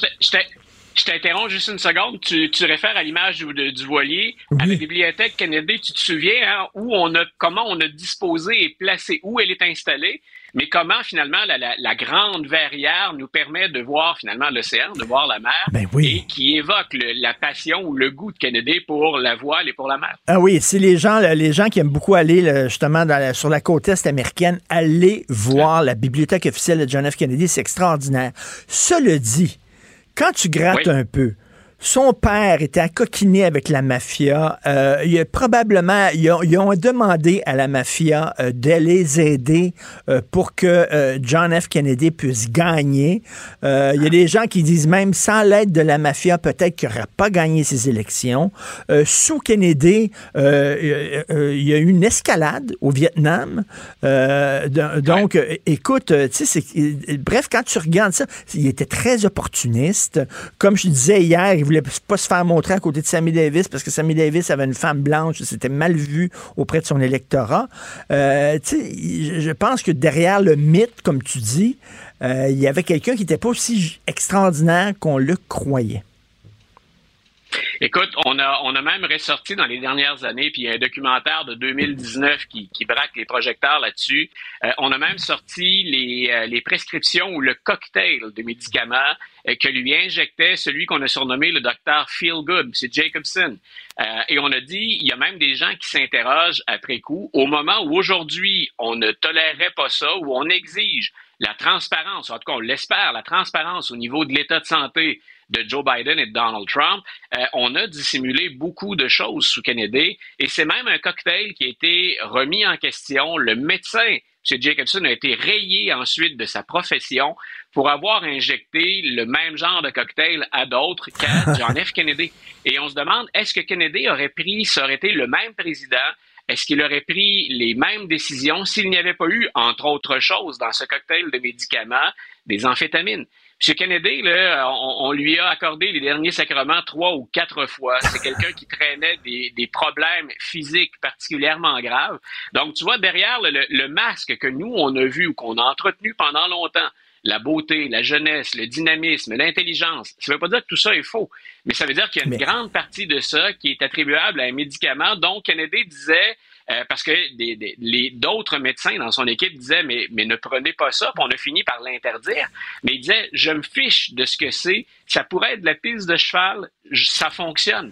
Et il avait une grande confiance dans ce médicament-là pour lui donner l'énergie, la force physique qui lui manquait sans apport médical. Et je te disais hier que j'étais en train de lire une biographie de, Sinatra. Sinatra, à l'époque, était l'homme le plus populaire aux États-Unis. C'était une idole, équivalent des, des, Beatles et d'Elvis Presley à l'époque. Et euh, Kennedy a utilisé son amitié avec Sinatra euh, pour justement cruiser le milieu d'Hollywood, cruiser tout ça. Et dès qu'il a été élu, la journée où il a été élu, il ne retournait pas les appels de Frank Sinatra parce que là, il voulait plus le voir. Merci beaucoup, Frank. Tu m'as aidé à me faire élire. Bye bye. On se reverra plus. Donc, Carlos will call you. C'était quelqu'un qui était assez spécial. C'est, le moment où on devient, euh, faute de mieux, donc comme expression, mainstream. Il hein, faut être accepté par l'ensemble des Américains être accoquiné à une certaine faune qui est très impopulaire. On l'oublie. Kennedy, il polarisait aussi. Quand on parle de polarisation aujourd'hui, on, va dans certains extrêmes, on parle de gestes violents, mais on oublie à quel point la période des années 60 a été violente. Euh, quand Kennedy est assassiné à Dallas, il y a des gens qui se réjouissent dans les rues dans le sud des États-Unis. Donc, quand on parle de débat gauche ou droite, les progressistes de Washington, pour mettre en place une partie de son programme, Kennedy doit miser énormément sur l'intervention de l'État. C'est très, c'est pas plus bien reçu, c'est pas mieux reçu, pardon, à l'époque que ça ne peut l'être aujourd'hui pour bien des Américains. Alors, on n'aimait pas ces gauchistes, on n'aimait pas ces progressistes qui étaient à Washington. Et c'est là, je dis, on, oublie souvent quand on, quand ça devient un mythe et quand c'est un personnage qui devient historique, un peu comme Martin Luther King, on est prêt à pardonner des parts d'ombre. Et il y en a. Donc, ça n'enlève pas ce qui est positif de l'héritage de JFK, mais souvent, on a eu tendance à taire cette part d'ombre. Kennedy, hmm. c'est une des élections les plus serrées de toute l'histoire. Tu y as référé tout à l'heure. Ça s'est décidé dans la nuit. C'est Richard Nixon qui était donné gagnant. Et, il y a des historiens qui sont retournés fouiller pour dire, ben écoutez, si on a hésité avant de confirmer George W. Bush, si on a hésité avant de confirmer Donald Trump en 2016 ou Joe Biden en 2020, allez relire vos notes sur l'élection de 1960. Ça a été hein, ce qu'on appelle un suspense, un nail biters. Donc, tout ça pour dire, effectivement, moi, je, je, retiens John F. Kennedy, puis c'est peut-être le défaut de l'historien, c'est mm. le recul.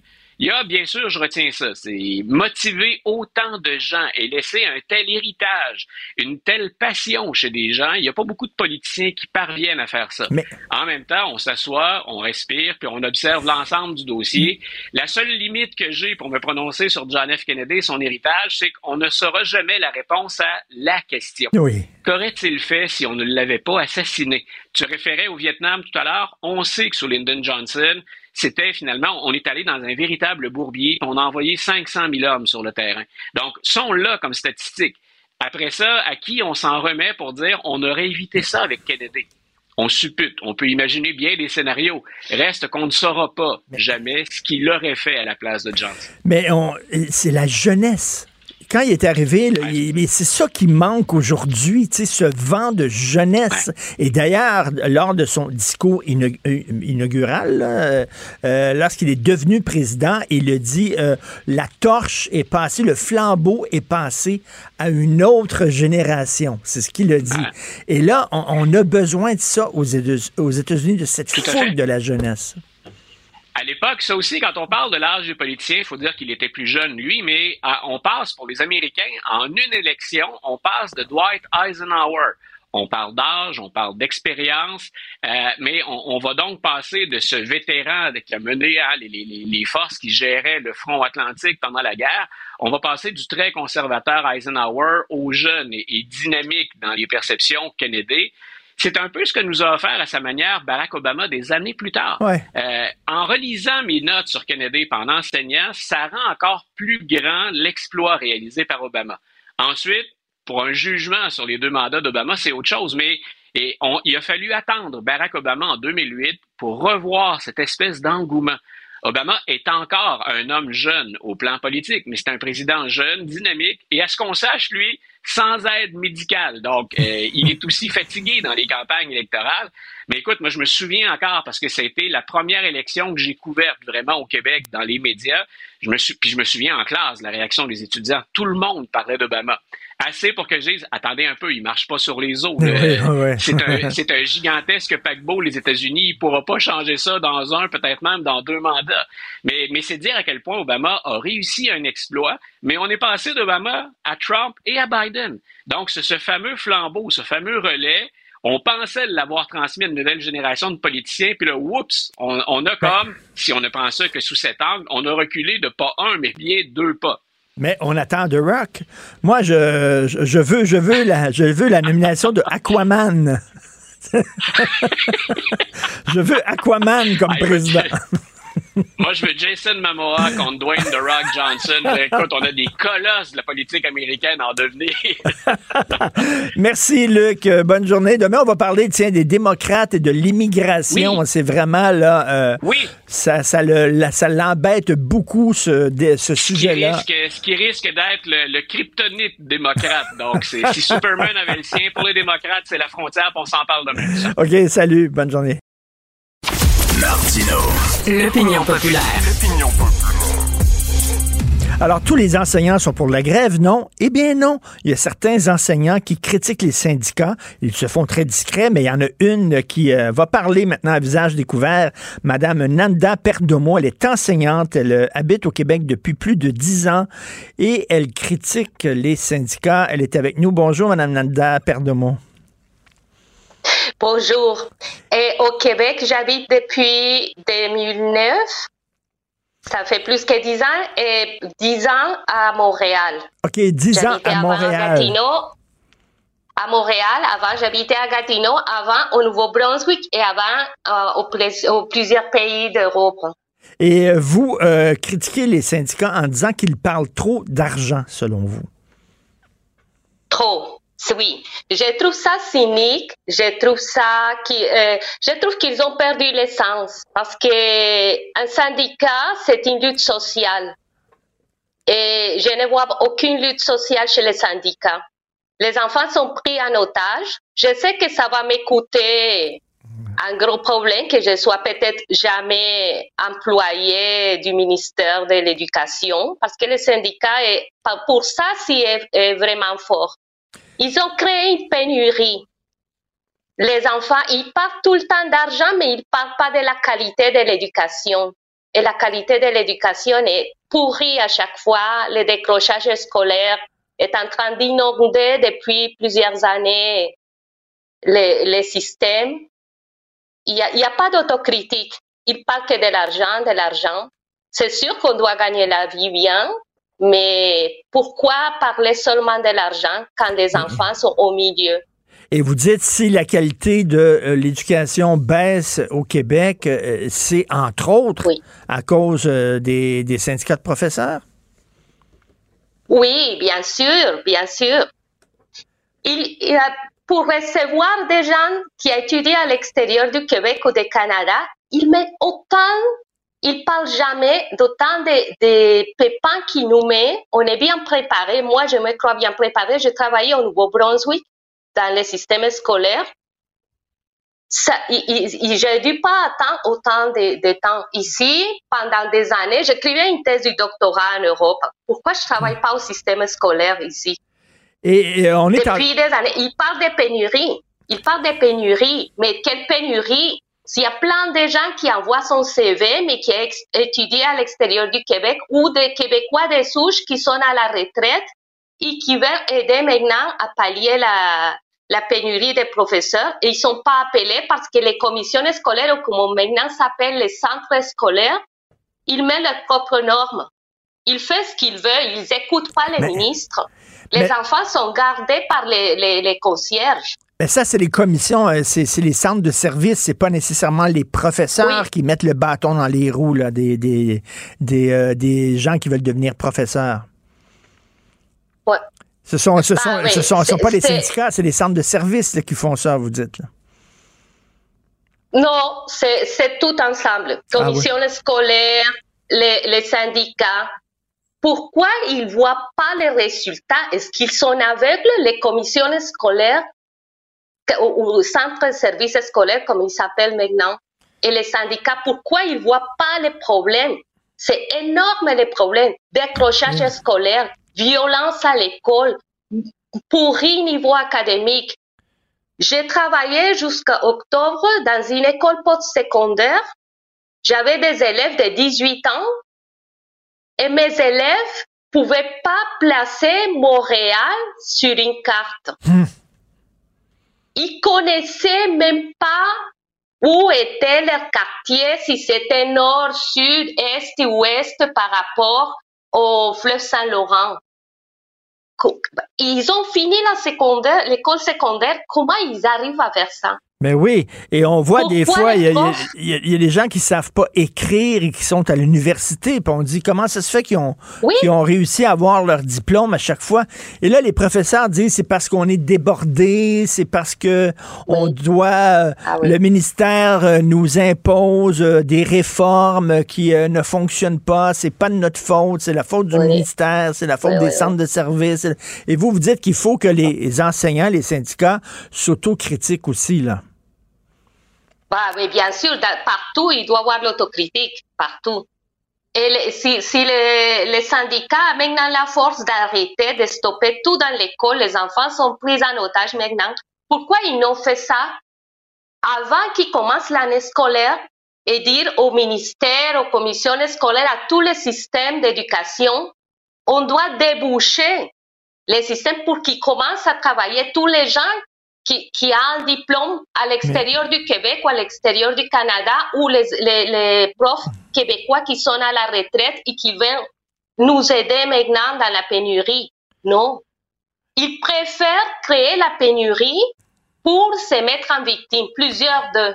Ah, c'est sûr qu'un qu qu prof a une tâche difficile. C'est sûr que travailler avec les enfants des autres, c'est difficile. Mais parler que de l'argent, quand il y a des problèmes énormes, quand on voit les gens qui sont en pédagogie, que Guy Nantel montre qu'ils ne connaissent même pas la géographie locale, parce que Guy Nantel a démontré à Vox Pop, ça c'est pas criant. Et, et, et, disent on veut euh, euh, que le ratio euh, professeur-élève soit moins élevé, c'est-à-dire moins d'élèves en classe. Les classes, il y a trop d'élèves.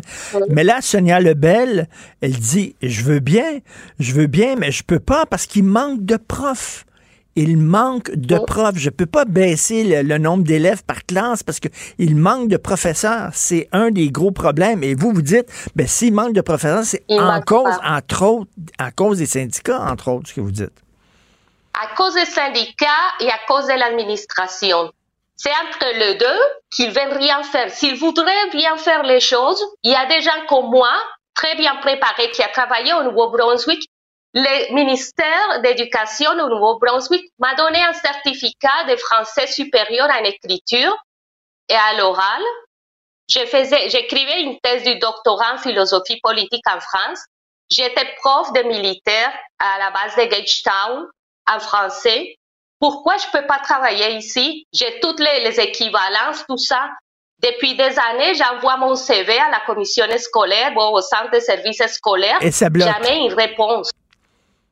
Et oui, et jamais, je suis jamais, et je peux parfaitement donner un cours d'histoire, de géographie, français, espagnol, littérature. Ah, mais et qu'est-ce qu'il y a? Et je connais plein de monde comme moi qui n'est jamais appelé malgré qu'ils ont toutes les équivalences, la langue, tout ce que les ministères demandent. Et eux diraient, les syndicats, ben c'est pas vrai qu'on demande seulement de l'argent, un plus gros salaire, on demande aussi des changements dans les classes, plus de psy, des orthophonistes, de l'aide aux élèves, euh, etc. Donc, mais vous, vous trouvez qu'ils mettent trop l'accent sur le salaire. Oui. Et un orthophoniste, un psychologue, un travailleur social dans une école, il passe pas toute la journée avec les enfants à l'école. Les enfants aussi ont besoin d'un prof de mathématiques, de géographie, d'histoire, surtout d'histoire. Parce qu'ici, il manque énormément l'histoire. Et donc, vous, vous avez euh, voyagé, vous avez habité un peu partout. Et ça, c'est intéressant. Euh, Au-delà de la grève, là, moi, j'aime ça de dire, euh, je veux parler de ça avec vous. Vous arrivez ici, vous dites, le système d'éducation, il n'est pas très fort au Québec. Il y a plein de problèmes. Comment ça se fait les jeunes sont aussi ignorants de choses de base? Et dans les pays où vous êtes euh, honteux. vous, avez enseigné au Nouveau-Brunswick, vous avez enseigné en Europe, et- etc. Et vous dites que par rapport à ces pays-là, à ces endroits-là, euh, c'est pas un très bon système d'éducation. Non, non, pas du tout, pas du tout. Ce n'est pas du tout bon. Comment que qu'un enfant à 18 ans qui a déjà fini l'école secondaire peut pas placer Montréal, sa ville, sur une carte? Comment qu'il peut pas savoir où est telle province du Canada? Il y a que 10 provinces au Canada, et plus les territoires. Les choses minimes, c'est l'essence commun. Et c'est vrai. Ils et sont on plusieurs, c'est pas un, c'est pas deux. Et on le voit tous les jours. Donc, oui, il y a des problèmes peut-être euh, euh, d'organisation de travail. Oui, il y a des problèmes peut-être de salaire. Mais la vraie question, c'est comment ça se fait que notre système d'éducation est aussi pauvre? Vraiment, là, comment ça se fait? On réussit à sortir, à se retrouver au cégep à l'université, puis en n'ayant pas des connaissances de base. Ce serait bien d'en parler à un moment donné de ça. Oui, oui c'est ça. C'est c'est honteux ce qu'ils font parce que les enfants maintenant sont pris en otage. On voit qu'il y a autant de décrochages scolaires, autant de problèmes. Pourquoi ils vont les stopper l'école maintenant? Pourquoi ils trouvent pas un autre moyen de demander au gouvernement leurs droits sur les salaires? Bon, tout ça, c'est, mettons, c'est normal. Mais laisser les enfants à la maison avec une école qui est de, de très mauvais niveau, Comment on fait ça? Est-ce que la lutte sociale, les syndicats, c'est une lutte sociale. Ils ont perdu l'essence, comme beaucoup de syndicats, ils ont perdu l'essence. Ils sont devenus corporatistes. comme beaucoup de mots. Ils sont devenus Eh oui, corporatistes, oui, ils ont tombé la lutte sociale, et ils sont devenus plus corporatistes selon vous, puis ils protègent maintenant leurs droits à eux autres. Merci beaucoup et bonne chance, Mme Mhm. Nada euh, Perdemont. Euh, J'espère que vous allez euh, pouvoir trouver une job d'enseignante. Merci, bonne journée. Après cette entrevue, je crois pas. En plus, j'ai- une chose, euh, Richard, j'ai milité fortement pour la laïcité. Et je sais très bien que c'est une chose qui a beaucoup choqué à quelques personnes de l'administration de la commission scolaire ou le service des centres de services, comme ça s'appelle maintenant. Donc, euh, ça, c'est une chose aussi qui empêche que je travaille. Parce qu'en tant qu'immigré, il- les gens veulent toujours faire passer que les immigrés, on est tous dans la religion. Non, Oui. on a des immigrés qu'on est athées et comme l'élan nous dit et qu'on aime la liberté. Oui. Et qu'on est des livrés Et Il y en a beaucoup d'immigrants pour la laïcité. Malheureusement, on en parle très Oui. peu. Merci beaucoup, Mme Nada. Oui. Merci, Mme Avec. Perdemont. Bonjour.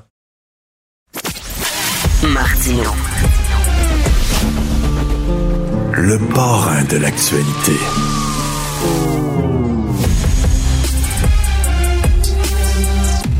C'est demain que je vais faire poser mes pneus d'hiver. Première fois que je vais avoir un hiver avec une auto électrique. J'ai hâte de voir ça, commencer un hiver avec une auto électrique.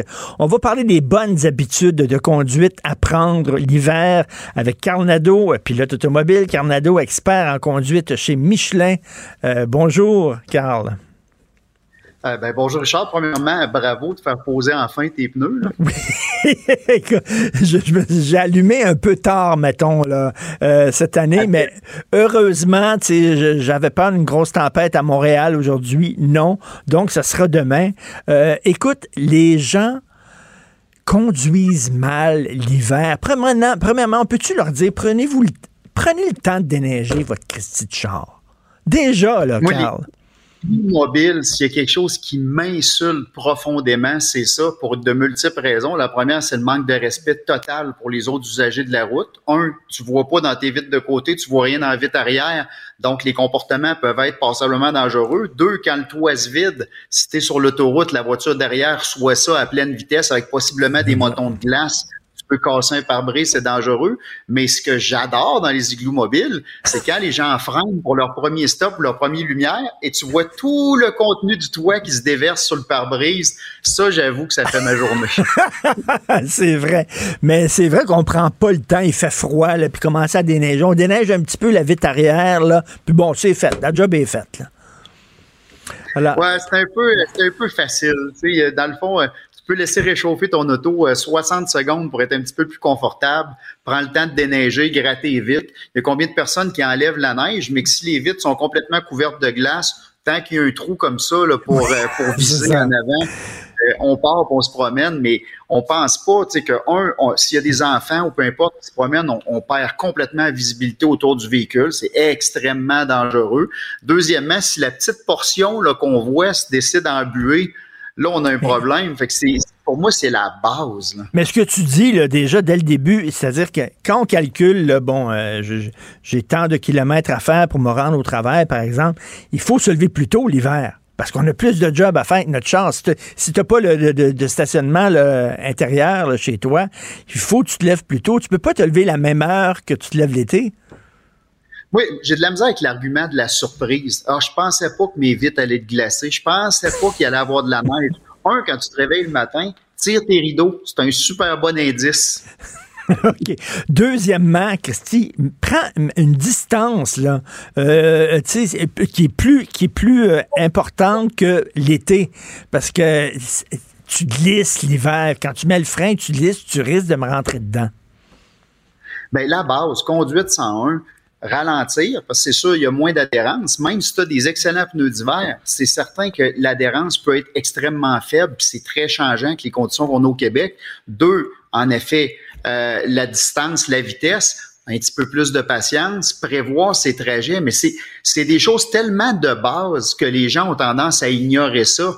Et malheureusement, je trouve qu'au Québec, euh, courtoisie, patience, respect, mettre ses clignotants ça devrait être la base, au moins d'indiquer aux autres usagers de la route. Des fois, on n'a pas vu quelqu'un dans angle mort. Si au moins on met le clignotant, la personne peut, euh, peut nous donner une chance de passer si on ne l'a pas vu. Je comprends pas que ces choses-là soient pas systématiquement appliquées. Puis la surprise, l'hiver est arrivé, s'il vous plaît. Ben oui. Et Carl, toi, tu as conduit des autos un peu partout à travers le monde, j'imagine. Euh, trouves-tu qu'on est à Montréal, qu'on est particulièrement cowboy? Euh, ouais, euh, euh, mauvais. Ce que je comprends pas, c'est que le, respect qu'on voit ailleurs dans le monde, en Allemagne, par exemple, j'adore conduire là, dans les pays scandinaves aussi. Normalement, tu mets ton clignotant, les gens, si, tu avais la distance passée, t'indiques que tu mets le clignotant, les gens te laissent passer, c'est normal. À Montréal, c'est le concours de faut que je referme ça avant que la personne puisse se tasser je comprends pas cette mentalité-là. Si quelqu'un est courtois puis t'avertit de son intention de changer de voie, la moindre des courtoisies, c'est de répondre en laissant l'espace. Euh, fait que oui, en effet, je trouve pas qu'on est extraordinaire. La bonne nouvelle, c'est qu'on a enfin depuis plusieurs années la loi qui oblige d'avoir des pneus d'hiver parce que un, euh, c'est absolument essentiel. Un détail, là, il y a beaucoup de gens qui pensent que les pneus d'hiver, c'est juste quand il y a une énorme tempête de neige ou euh, quand il y a énormément de glace. Mais dans les faits, un pneu 4 saisons, puis même les pneus 4 saisons certifiés hiver, la gomme va progressivement durcir avec le froid. Donc, un, un, un excellent pneu 4 saisons à moins 20, la, la, la, gomme du pneu est un peu comme une rondelle de hockey.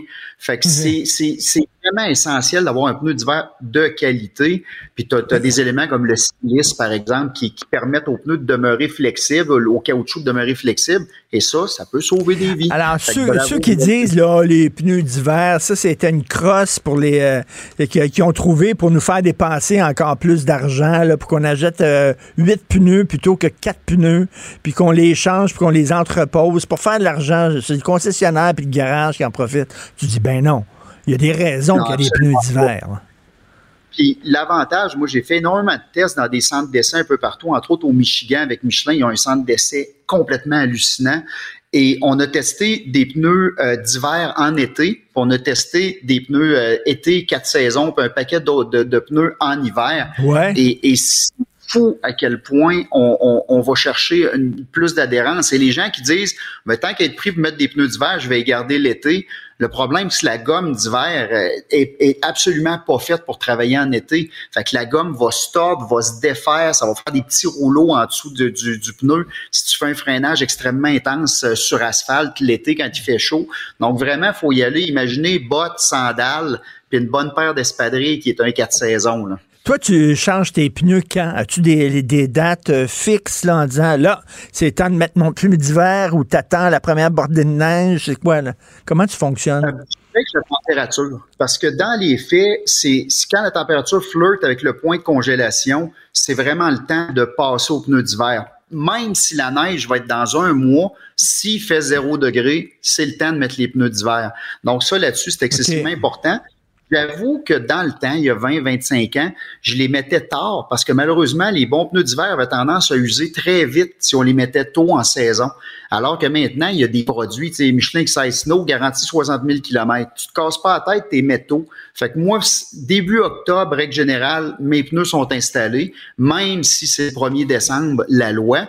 Je suis pas stressé au niveau de l'usure. Oui, il va y avoir quelques journées où il va faire 10, 15 degrés. C'est absolument pas dramatique. Ce qu'on veut pas, c'est rouler à 30 degrés en pneus d'hiver. Est-ce que tu conseillerais aux gens qui habitent au Québec, ça prend une auto avec traction 4 trous? Non, non, non. c'est un peu un mythe. Puis le problème, c'est que les véhicules avec les tractions intégrales, ça donne un, un, sentiment de confiance qui est souvent trop élevé.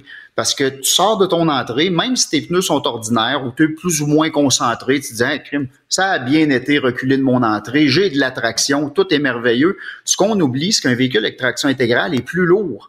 Donc, en manœuvre de freinage, si tu as une voiture deux roues motrices plus légère, elle a des chances de freiner plus rapidement que celle qui a une traction okay. intégrale. Regardez sur l'autoroute quand il y a une bonne tempête où il y a un vent de côté ou que la surface est glissante. Souvent, ceux qu'on voit dans le banc de neige, c'est des camionnettes puis des véhicules à traction intégrale parce que tu pars de chez vous, tu es gonflé, tout va bien, puis grosse confiance. Mais quand c'est le temps de freiner, tourner, ça peut être dangereux. Par contre, j'ai un chalet à campagne, vous voyez le décor en arrière, je suis justement là. Euh, j'aime bien avoir un véhicule, tu sais, traction intégrale, parce que des fois, c'est vrai que les routes sont pas parfaitement déneigées. Euh, il peut avoir une, une, bonne épaisseur, ça peut être plus glacé. Donc oui, ouais. pour ces conditions-là, c'est important. Mais à Montréal, à part pour sortir du banc de neige quand euh, ça te tente pas de pelleter, euh, c'est pas essentiel. Écoute, il y a beaucoup de gens comme moi qui vont être à leur premier hiver avec une auto électrique. Hein. Les ventes d'auto électriques, euh, ça va bien, même s'il faut que tu sois patient. Euh, il faut, je m'attends à quoi, moi, là, l'hiver avec une auto électrique? C'est-tu vraiment différent? Ben, il y a plusieurs choses à s'habituer. À la base, c'est sûr que c'est lourd, une voiture électrique, parce que tu as le, le, le, poids des batteries. Donc, ce poids-là, il faut s'en méfier. Il y a des gens qui disent, ben, je n'ai pas besoin de faire attention, vu que je suis lourd, j'ai plus de traction on vient au même phénomène. Quand tu veux freiner, tu as plus de poids immobilisé. Donc, c'est normal que, qu'on doive se méfier. La deuxième chose, c'est qu'une voiture électrique, la puissance instantanée est impressionnante parce que tu as le couple tout de suite, t'effleures la pédale et tu as le couple. Mm-hmm. Donc, ça va prendre un petit peu plus de douceur sur la pédale d'accélérateur. Bien sûr, il y a les contrôles traction, stabilité qui vont travailler, qui vont donner un coup de main, qui vont aider. Mais dans les faits, si on est brusque sur la pédale, on va toujours avoir des lumières qui vont clignoter dans le tableau de bord. Ça va être plus dur à, à partir d'une lumière parce que les contrôles vont dire, oh, on va ralentir le cheval, là, il est un peu énervé la pédale. Donc, ça, faut faire attention. Il y a le silence. Quand on choisit Ben euh, oui. les pneus d'hiver, on essaie d'avoir quelque chose de très silencieux parce qu'on on n'a pas de bruit de moteur. Fait qu'on est capable normalement d'avoir une voiture qui, qui, qui a un environnement très, très silencieux. Donc, on veut pas un, un pneu qui va sciller. Et une chose que les gens ignorent aussi, c'est la résistance au roulement des pneus. Parce que dans les faits, il y a des pneus qui vont demander plus d'énergie au véhicule euh, quand on va, on va faire nos trajets. Et comme l'autonomie des véhicules électriques est critique, parce qu'en hiver, on peut perdre 20-30% de l'autonomie théorique de notre véhicule en été. Parce que tu Donc, le si on chauffes. a- Parce que tu chauffes ton auto, c'est ça. Puis c'est sa batterie. Là. Ben oui, puis c'est ça, tu as, la, la climatisation qui marche, tu un paquet de trucs euh, pour, pour essayer de garder l'habitacle chaud, les sièges chauffants, alouettes. Donc, les, les, les batteries vont souffrir un petit peu plus l'hiver, mais dans les faits, si tu as un pneu qui a une forte résistance au roulement, malheureusement, ça va affecter aussi l'autonomie. Donc, euh, on a l'anxiété là, de- d'autonomie. euh, Des fois, que les Ben véhicules oui. électriques, tu vas découvrir ça pour la première fois. Et euh, écoute, les essuie-glaces, ça prend-tu? Tu sais, euh, les essuie-glaces quand il pleut, puis les essuie-glaces quand il neige, c'est peut-être pas la même affaire. Ça prend-tu des essuie-glaces d'hiver? Ben, dans les faits, il y en existe. Puis il y a- il y a- souvent, on les étire, les essuie-glaces. L'été, tu te promènes, ça laisse deux, trois barres. Bah, c'est pas grave, je vois dans le pare-brise quand même. Mais quand on arrive à l'hiver, là, c'est d'autant plus critique parce que souvent, il va y avoir un petit peu de glace, neige. Donc, normalement, on essaie de remplacer. Dès qu'il y a une marque dure, on remplace. Il y a maintenant, euh, dans le temps, si on voulait un balai d'essu- d'essuie-glace d'hiver, c'est un balai d'essuie-glace classique avec tous les, les joints en métal, mais qui était recouvert de caoutchouc. Donc, ça prenait quand même beaucoup dans le vent. Ça avait tendance à décoller du pare-brise sur autoroute. Alors que maintenant, il y a des produits où est-ce qu'il n'y a plus de joints en métal qui se coincent. La, la bonne vieille étape, là, sur l'autoroute, on baissait notre vitre puis on tapait le balai d'essuie-glace Ouais, pour ouais. être capable de, voir en avant. Là, maintenant, il y a des produits qui sont très, très minces, qui n'ont pas de joints, qui sont faits pour l'hiver. C'est une petite dépense qui peut être bien, bien le fun. OK, merci beaucoup pour ces conseils-là. Puis en terminant, OK, euh, je, je veux qu'on se mette ensemble et qu'on parte une campagne nationale, Carl, sur les piétons. Regarde bien ça. Les piétons ne comprennent pas, pensent que quand le feu est vert, ils peuvent traverser. Non, c'est la petite main en bas, calvaire. La petite main. Le nombre de fois où je veux tourner à droite sur un feu vert et les gens, les piétons, devraient pas traverser parce qu'il y a le petit bon, la petite main rouge. Ils comprennent pas ça. Les autres, c'est vert, le feu, puis le, le- ils, ils comprennent pas que le feu s'adresse aux automobilistes. Les autres traversent quand même. Fait que tu peux pas tourner, Christy. Moi, je, je, je, je crois beaucoup à la physique. Quelque chose de 3 à 4 000 livres est plus solide que quelqu'un qui en pèse 150. Fait que personnellement, quand je suis piéton, j'ai tendance à, à faire moins confiance au véhicule. Dites-vous une chose, c'est l'hiver, il y a de la glace à terre. Ça se peut que même si l'automobiliste vous voit, il applique les freins puis il se passe pas grand-chose. Donc, euh, soyez donc prudents, en effet, les piétons. OK, dernière question. Comme automobiliste, là, comme automobiliste, qu'est-ce que tu penses des cyclistes d'hiver? OK? Déjà, là, la route est moins large parce qu'il y, a de la neige chaque côté. Déjà, tu glisses, c'est glissant. Fait que tu es un peu stressé. Puis il y a Bozo qui fait moins 25, puis il veut montrer à tout le monde à quel point lui est écologiste, puis il est sur son crise de vélo. Et, là, qu'est-ce que tu penses de cyclistes d'hiver comme automobilistes? Carl? Suis un peu tiraillé parce que mon grand-père était travaillé 12 mois par année en vélo dans le temps, mais parce que c'était une nécessité, puis parce qu'il n'y avait pas tant d'auto, faut se le dire, qui était dans le chemin il y a euh, tu sais, 70 ans. Mais dans les faits, euh, j'avoue que c'est un phénomène que je comprends plus ou moins.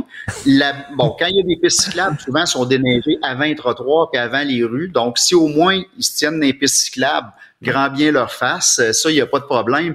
Mais prendre une voie de circulation, quand en plus à Montréal, là, puis dans beaucoup de municipalités, ils ont commencé à faire des chaînes de trottoirs qui zigzaguent, qui sont hyper dures à déneiger pour les services d'entretien. Il reste à peu près une voie de circulation, puis un cycliste en plein centre. J'avoue qu'il y a des traces de dents dans mon volant dans ce temps-là. là. Merci, Carl. C'est très le fun de te parler. Carl Nadeau, pilote automobile, expert en conduite chez Michelin. Merci. Salut. Bon hiver. Martino. Sa vulgarisation est d'une grande clarté. La controverse adore Richard. C'est comme ça. Alors, on parle avec Elsie Lefebvre, analyste politique que vous connaissez bien. Euh, pas besoin de présentation. Euh, Elsie, es-tu capable de faire la, la bouche de François Legault quand il est pas content? C'est ça comme ça? Parce que c'est sûrement la, la bouche qu'il fait en regardant le- les résultats du, euh, du sondage de l'actualité. là.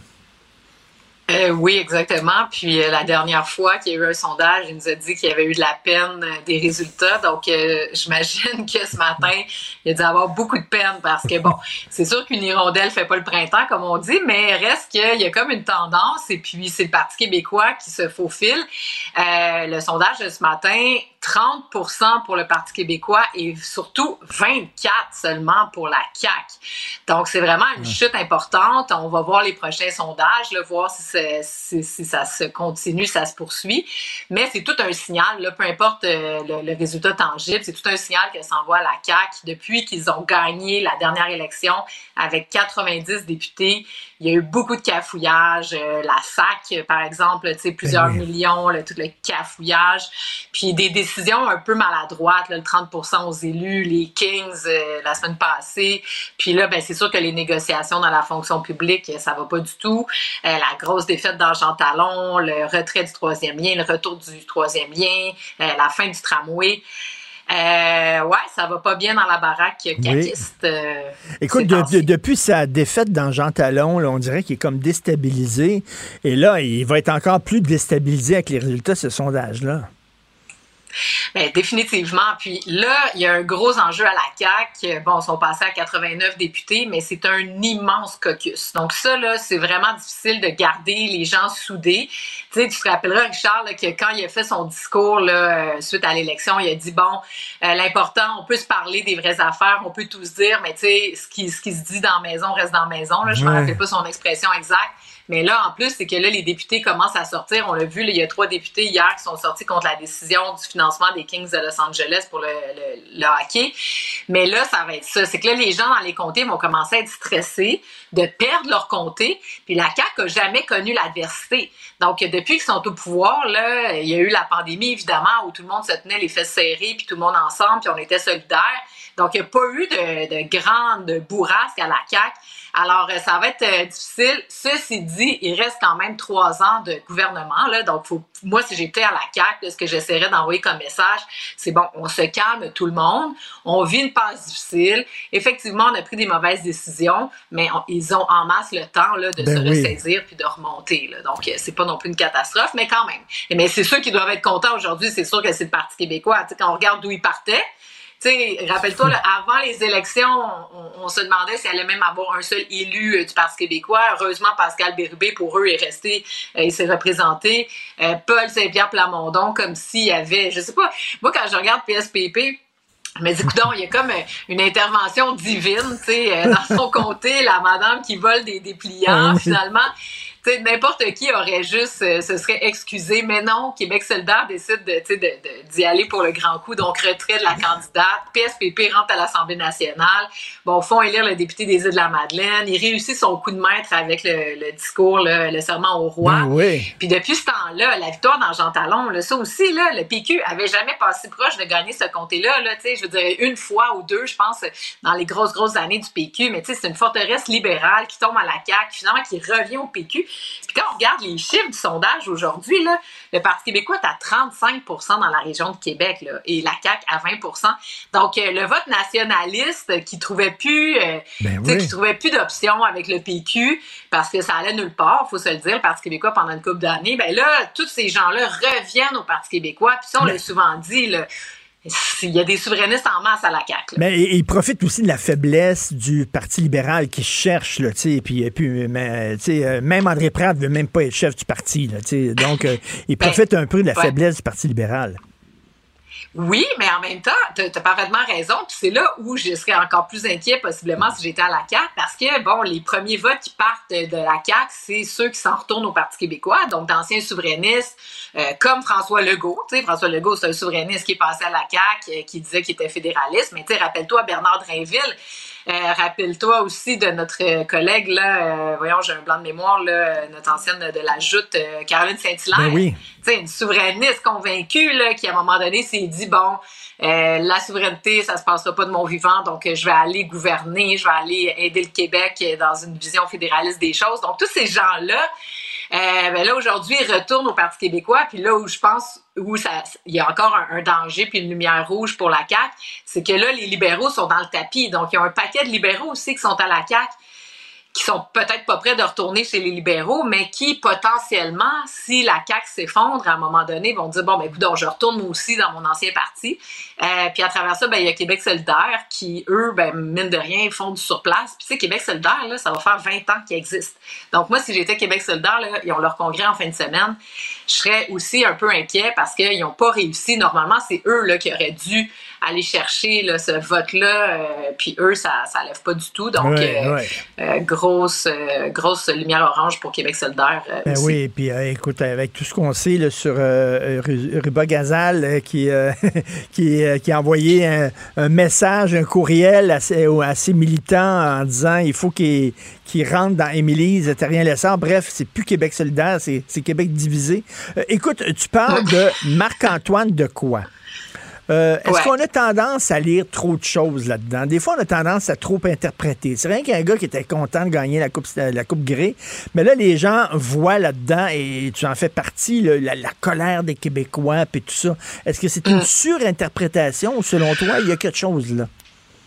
Ben, c'est sûr qu'effectivement, là, tu touches un point que, bon, c'est sûr que c'est pas un personnage politique, puis c'est pas exprimé comme tel, puis je suis pas sûr qu'il y a une, une réflexion, là, euh, qui date de plusieurs années sur ce sujet-là, mais quand même, tu sais, à un moment donné, là, le Québec bashing, là, qu'on a vécu mm. pendant des années, là, puis tu sais, la dernière victoire du Bloc québécois, là, c'est aussi lorsque et François Blanchet s'est fait rentrer dedans par la journaliste euh, de, de, de CBC en nous traitant de racistes puis tout ça. Donc, à un moment donné, c'est que les Québécois, tu sais, quand tu vas au centre-ville, tu te fais servir en anglais, ou quand euh, la loi 21, euh, tu sais, quand on veut faire la laïcité de l'État, puis on se fait traiter de raciste, puis on veut protéger le français avec la loi 96, puis on se fait dire par le NPD, puis les autres Canadiens, puis les anglophones, qu'on peut pas faire ça, qu'on est fermé d'esprit. Donc, les Québécois, je pense que dans leur salon, vivent tous à un moment ou à un mm-hmm. autre des frustrations comme ça, qui fait pas nécessairement d'eux là, des indépendantistes ou des gens qui vont aller euh, se battre pour la langue française dans leur vie euh, dans leur vie euh, active. Mais c'est comme latent. Puis à un moment donné, tu sais, d'être toujours écrasé au tapis puis quasiment de s'excuser, c'est fatigant. Puis là, c'est ça qui était beau de Marc-Antoine de quoi parce que moi, j'ai regardé le match. Euh, bon, j'ai suivi, tu sais, je suis ça un peu, là, les Alouettes, puis l'Impact, le, CF Montréal, les Canadiens. Bon, les Canadiens, j'ai suivi moins parce qu'eux, ils m'ont cœuré justement avec le fait qu'ils faisaient juste jouer de la musique en anglais. Ben là, je reviens un peu tranquillement. Là, ils ont repêché une coupe de Québécois, tout ça. Mais ça pour dire que là, tu regardes le match, c'est un match incroyable où l'autre équipe mène, mais ils sont tout le temps proches. Puis là, ils ont, ils ont manqué des jeux. Le match est hyper excitant. Euh, là, ils reprennent les devants. Puis finalement, non, l'autre équipe reprend. Puis à 13 secondes de la fin, ils gagnent. Donc là, on est dans l'euphorie totale de « Wow, qu'est-ce qui s'est passé? Incroyable! » Nos alouettes, le Québec et tout ça, on est fiers. Puis là, t'as lui qui arrive au micro. Puis là, au début, tu sais, je sais pas si t'as vu l'entrevue complète, mais là, au début, il est comme, ah, je sais pas quoi dire, je suis tellement ému, c'est le rêve d'une vie, cette affaire-là, blablabla. Puis là, à un moment donné, le fond de sa pensée sort parce que là, tu sais, il remercie tout le monde, merci de nous avoir soutenus, d'avoir été là avec nous. Puis là, à un moment donné, tu sais, il fait comme un, il retourne par là, il dit, mais c'est pas vrai, tu sais, il y a personne qui a jamais cru en nous. Et là, le fond de sa colère sort. Puis, tu sais, oui, c'est sur la forme, il y a des gens qui ont dit, il a crié trop fort, puis etc. Mais tu sais, faut quand même comprendre qu'il était, il était encore sur le terrain, il y avait encore la sueur qui coulait en dessous du casque. Donc, tu sais, le gars, il a comme, tu sais, il était dans l'euphorie, puis oui, tout le monde crie, puis tout ça. Donc, euh, tu sais, il l'a sorti comme ça. Mais moi, je trouve qu'il a juste exprimé ce que tout un chacun on vit dans notre quotidien. Donc, non, il faut pas en faire le héros de la nation nécessairement, mais c'est l'expression de ce que bien des gens ressentent, puis à un moment donné. Puis là, en plus, c'est qu'il était victorieux. Donc là, ils pouvaient se permettre, tu sais, quand tu perds, quand ça va mal, tu sais, on nous dit tout le temps, l'équipe, tu sais, c'est pas pour rien hein, que les fédéralistes, leur stratégie, c'est de nous dire qu'on est pauvre, qu'on n'est pas capable, qu'on est moins riche que l'Ontario, tu sais, pour qu'on se sente pas bien. Là, on est champion. Puis tu sais, j'ai adoré, là, euh, quand il dit, euh, on va ramener la coupe à Montréal, on va ramener la coupe au Québec, on va ramener la coupe Grey chez nous, tu sais. Puis en tout cas, bref, euh, alors, donc moi j'ai vu, c'est ça, l'expression euh, quand même de, de, ce que beaucoup de gens ressentent. Écoute, moi je te verrais là, dans une autre vie, euh, commentatrice sportive, tu serais super ah, bonne, ouais, là, la façon, tu as, l'air passionnée, je le voyais là, dans tes yeux. Merci beaucoup, merci Elsie Lefebvre, bonne journée, salut. Joignez-vous à la discussion. Appelez ou textez le 187 Cube Radio 1877 827 2346.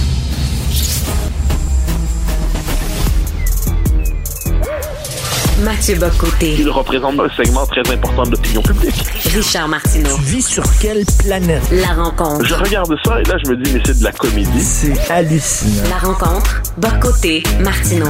Écoute, Mathieu, tu veux me parler de la tuerie de Crépole en France? C'est quoi ça?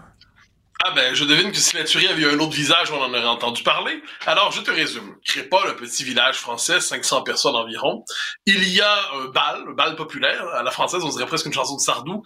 Donc, un bal populaire dans la nuit de samedi à dimanche, quand soudain, une bande arrive et euh, une bande armée de couteaux et force le force la sécurité. Il y avait un gardien de sécurité et, et décide véritablement arrive sur le mode on veut euh, non pas sur le mode du trouble fête on s'entend mais tout simplement on veut être capable de casser ce qui se passe ici. Et là un jeune va mourir Thomas il s'appelle poignardé. Euh, un gars un autre va se faire trancher euh, les doigts. Plusieurs vont se faire agresser au couteau. Il va avoir plusieurs blessés. Et là quand on lit sur les événements quand on regarde ce qui s'est passé eh bien, ce que disaient les, euh, les, les poignardeurs, c'est on va aller planter du blanc. On va aller planter des blancs. Puis on dit sale guerre. Guerre, c'est un mot pour, c'est le, le, mot codé pour dire blanc. Donc, on est devant une agression qui relève du racisme anti-blanc le plus primaire, le plus élémentaire. Donc, avec cette idée, euh, un esprit de, on, une expédition programmée. Hein, C'était noté. C'est pas seulement des gens qui sont rassemblés au hasard. Ah Mais... tiens, il y a des gens qu'on peut poignarder. Mais je, je termine juste là-dessus. Donc, et là, la, la France ne parle que de ça depuis lundi, mais qu'est-ce qui se passe au même moment? Le traitement médiatique de la chose est présenté ainsi. On a d'abord dit dans les médias que c'était une rixe. Une rixe, c'est quand des gens se tapent dessus les uns les autres. C'est pas quand une gang arrive avec des couteaux pour poignarder ceux qui sont en train de faire la fête, premier élément. Ensuite, on a dit c'est un fait divers, un fait divers. Donc, faut pas réfléchir à ça. Quand on dit un fait divers, c'est la manière de nommer une réalité pour expliquer au même moment qu'on doit pas réfléchir à ce qui se passe là-dedans. Puis au troisième moment, on a expliqué que finalement tout ça c'était, là je cite BFM TV qui est une chaîne d'info en France, que c'était du pain béni pour l'extrême droite. Donc le véritable danger là-dedans, c'est pas ceux qui euh, poignardent, qui tuent un jeune homme, c'est pas ceux qui tranchent des doigts, c'est pas ceux qui poignardent et massacrent dans les circonstances, c'est le danger de l'extrême droite. Et là, aujourd'hui, il y a une marche blanche, donc une marche des, proches de la, de la victime pour témoigner de leur deuil, de leur douleur dans l'espace public.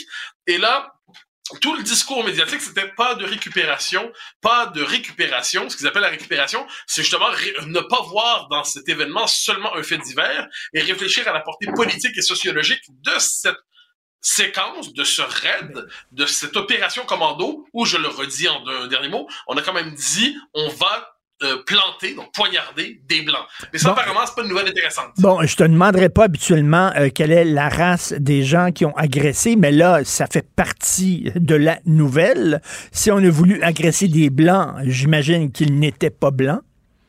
Alors, ce qui est intéressant, c'est que là, on est, je, te dis, moi, je, je, regarde ça en direct et ça me révolte. Donc, quand on s'intéresse à l'identité des personnes qui se sont livrées à un tel crime, eh bien, on n'en parle pas du tout dans les médias. Zéro. C'est une espèce de grand. Donc, comment on sait? Bon, On sait qu'il venait des cités pas très loin, euh, des cités qui étaient marquées. Bon, on, on en connaît le profil. Mais surtout, l'identité se révèle lorsqu'on dit on va planter des blancs. Oui. Donc, dès lors, ça veut dire, faut juste comprendre, ça veut dire qu'on s'identifie pas soi-même comme blanc. Qu'on s'en va poignarder des Blancs. Donc, la, nature haineuse au sens propre du terme, la nature raciste d'un tel crime émerge, mais tout le système médiatique travaille en ce moment à neutraliser cette histoire, à faire en sorte qu'on la traite comme un fait divers tragique et troublant, mais qui n'a pas de signification politique. Je t'avouerai que ça faisait longtemps que je n'avais pas été aussi révolté par traitement média le traitement médiatique d'une telle information, pour nous expliquer finalement que rien ne se passe et ne voyait pas ce qui s'est passé. J'ajoute hier, je pense encore sur BFM, toujours évidemment, il disait, la, journaliste disait, ah, pourquoi est-ce que la droite et l'extrême droite, est ce qu'elle dit, s'emparent d'un tel fait divers et lui le politise, parce que ça permet de mettre en récit l'idée d'une France rurale, traditionnelle, et de l'autre côté une France des cités, des banlieues, et la, la France des cités, des banlieues, finalement, agresserait d'une manière ou de l'autre la France euh, plus traditionnelle. Elle dit non, il y a toujours eu de tels conflits, il y a toujours eu de tels rixes, il y a toujours eu de telles batailles. Rien de nouveau, circuler, il n'y a rien à voir. C'est absolument fascinant. En même temps, écoute, euh, moi je relis ça ce qu'on dit euh, euh dans les universités, les Blancs sont responsables de tout. Tous les maux de la planète, ce sont les Blancs. Le colonialisme des Blancs, le racisme des Blancs. À un moment donné, ce discours-là qui est martelé sans cesse, euh, veut dire, ça m'étonnerait pas qu'il y aurait des, gens comme ça en disant, ben, ils sont si méchants que ça, les Blancs. Allons à la chasse aux Blancs. Ça doit peser dans le calcul général des événements, mais ce que je vois surtout là-dedans, parce que j'ai pas l'impression que c'est non plus des lumières, tu sais, j'ai pas l'impression que c'est des étudiants de maîtrise fanatisés qui se sont présentés avec des couteaux euh, dans, dans ce village. On est plutôt, je crois, dans une forme d'instinct de conquête territoriale euh, plus plus basique. Euh, c'est comme ça que, à tout le moins, c'est comme ça que je le comprends, c'est-à-dire à l'échelle de l'histoire, c'est tragique de dire ça, on s'en désole tous, des groupes trop différents cohabitent difficilement entre eux. Ça, c'est une vérité historique. Euh, c'est pas pour rien qu'il y a des, plusieurs pays, c'est pas pour rien qu'il y a des frontières qui se créent. Et là, qu'est-ce qu'on voit ici? C'est que dans un même territoire qui s'appelle la France, et certaines régions en France, il y a des groupes différents qui cohabitent, puis l'un d'entre eux, quand on arrive avec l'idée d'un esprit de conquête, hein, c'est-à-dire on va aller planter des blancs, on va aller les poignarder, eh ben là, moi, je, vois là-dedans quelque chose de presque pré-idéologique, même si l'idéologie dont tu parles doit peser là-dedans, euh, j'y vois quelque chose comme une espèce d'instinct, une délinquance d'agression primaire. Puis j'ajoute une chose. Imagine si tout ce que je t'ai raconté, ça c'était, je te le présente autrement t'as un village de 500 personnes, il y a une fête familiale euh, arabe ou musulmane mm. pour célébrer tel événement, puis là, t'as 15 ou 20 néo-nazis qui se présentent avec des couteaux en disant on s'en va planter des Arabes, on s'en va planter de l'arabe. Est-ce que tu crois que tu n'aurais pas entendu parler de la nouvelle ou est-ce que ce serait une information internationale? Est-ce que ce serait pas une histoire qui ferait parler toute la planète? Je crois que la, poser la question, c'est y répondre. Il y, a, un de tes collègues du euh, Figaro qui a écrit euh, dans Figaro Vox, où ce, sont des textes d'opinion, et dit ah, imagine. Il, dit exactement. Ah mon Dieu, quel texte. J'étais jaloux, je me suis dit, j'aurais dû penser à ça. Il dit imaginez que si on s'indignait autant contre l'extrême gauche qu'on s'indigne contre l'extrême droite. Fait que là, il fait comme un faux bulletin d'information, et là, où tout le monde est énervé à cause de l'extrême gauche. Mais c'est vrai que ah, ben, on a les bâtons, les baguettes en l'air sur l'extrême droite, mais l'extrême gauche, ça, on n'en parle pas, on ne s'indigne pas des dérapages de l'extrême gauche. C'est un excellent ah, texte. Samuel Fitoussi, qui est un des très bons esprits qui émergent en France en ce moment, il a écrit un livre Woke Fiction, qui est une analyse donc comment le wokisme transforme complètement la production cinématographique hollywoodienne notamment. Euh, le type a une chronique, je pense, un lundi sur deux, si je ne me trompe pas, dans le Figaro, et c'est un esprit drôle. Enfin, en fait, euh, vous avez une structure de pensée qui se rassemble à bien des égards. C'est-à-dire, euh, vous avez tous les deux le sens de la culture populaire, du cinéma, des œuvres. Vous avez tous les deux l'art de, appelons ça, une capacité de, de, de raconter de manière humoristique le délire de notre temps. Et de ce point de vue, vous devriez vous parler. En fait, ce serait une belle rencontre à faire dans le cadre de cette émission. Mais, mais ce qui est certain, c'est qu'il décrivait très bien les choses il donnait un exemple euh, notamment à France Télévisions qui euh, c'est important c'est l'équivalent le grand complexe de ce qui est Radio Radio Canada une des figures très importantes euh, puis un homme par ailleurs de qualité je prends la peine de le dire c'est un ancien numéro 2 de mémoire d'Europe Écologie Les Verts. Puis il demandait bon mais si on nommait là dans le, le monde de droite dont il parle le numéro 2 d'un ancien candidat de droite nationale à la tête de France Télévisions, comment ça réagirait. Mais c'est- tellement loufoque que personne ne parvient même à l'imaginer. Donc du coup, c'était... Ah ben, j'ai Mais- dit du coup, ça y est, je me francise. Euh, C'était euh, c'était très réussi. Mais écoute, euh, ce que tu nous dis là, ça, ça revient dans ton livre, ton fameux chapitre, Le réel ne passera pas. C'est-à-dire Ouais. que quand Ah, le réel est contre notre idéologie, bien on fait, euh, on le cache le réel. On dirait pas que c'est. Quand les, les- les événements qui viennent troubler le récit de la diversité heureuse ne méritent pas d'être pris en charge médiatiquement. Puis ça recoupe, soit dit en passant, l'autre chapitre, parce que je, je- je tiens à le dire, sur l'extrême droite introuvable, parce que là, on nous dit en ce moment, l'enjeu, autrement dit, on a pris pour, tenu pour acquis que le grand méchant dans nos sociétés, c'est la catégorie extrême droite, dont la définition, je le redis, est à peu près introuvable. Moi, ça me fascine quand même. Or là, t'as quand même des types, une bande qui arrive, qui poignarde avec un motif raciste. Hein, je, je sais pas si ça sort pas nulle part, c'est dans le Dauphiné libéré, le, le- la, séquence où on raconte la dimension raciste. Et ça intéresse personne. Ça intéresse personne. Donc on voit que le réel n'intéresse pas. Non, passera, le réel ne passera pas. Et si le réel contredit le récit dominant, ben on va le laisser de côté tout simplement. Puis on va même fustiger ceux qui nomment la réalité des choses. Euh, et là, je pense que je vois cette séquence-là, j'ai l'impression d'être plongé dans une espèce de, en fait, non seulement plongé dans la rédaction de mon ouvrage, mais plus fondamentalement plongé dans un univers complètement dissocié où ce qui se passe devant nous, les médias dans leur majorité racontent le contraire. Euh, moi, je suis tanné de ça. Là. On n'en parlera pas parce que ça fait le jeu de l'extrême droite. Bon Dieu. Merci beaucoup, euh, Mathieu Bocoton. On se reparle demain. Bye bye. Pour une écoute en tout temps, ce commentaire de Mathieu Bock-Côté est maintenant disponible sur l'application Cube ou en ligne au cube.ca. Tout comme sa série Les idées mènent le monde, un balado qui met en lumière, à travers le travail des intellectuels, les grands enjeux de notre société. Cube Radio. Martino. Le préféré du règne animal. Bonjour les petits lapins. Petit lapin, petit lapin. Joseph Facal. J'espère que tu ne me mets pas dans la position impossible de te riposter en essayant de défendre la cohérence de cette incohérence absolue, là. La rencontre Facal Martino. Alors, euh, Joseph, tu trouves qu'il y a un clivage générationnel, intergénérationnel dans tout le débat concernant le Hamas et Israël? Richard, commençons par, si tu me permets, une fois n'étant pas coutume, de faire du pouce sur ta propre chronique de ce matin.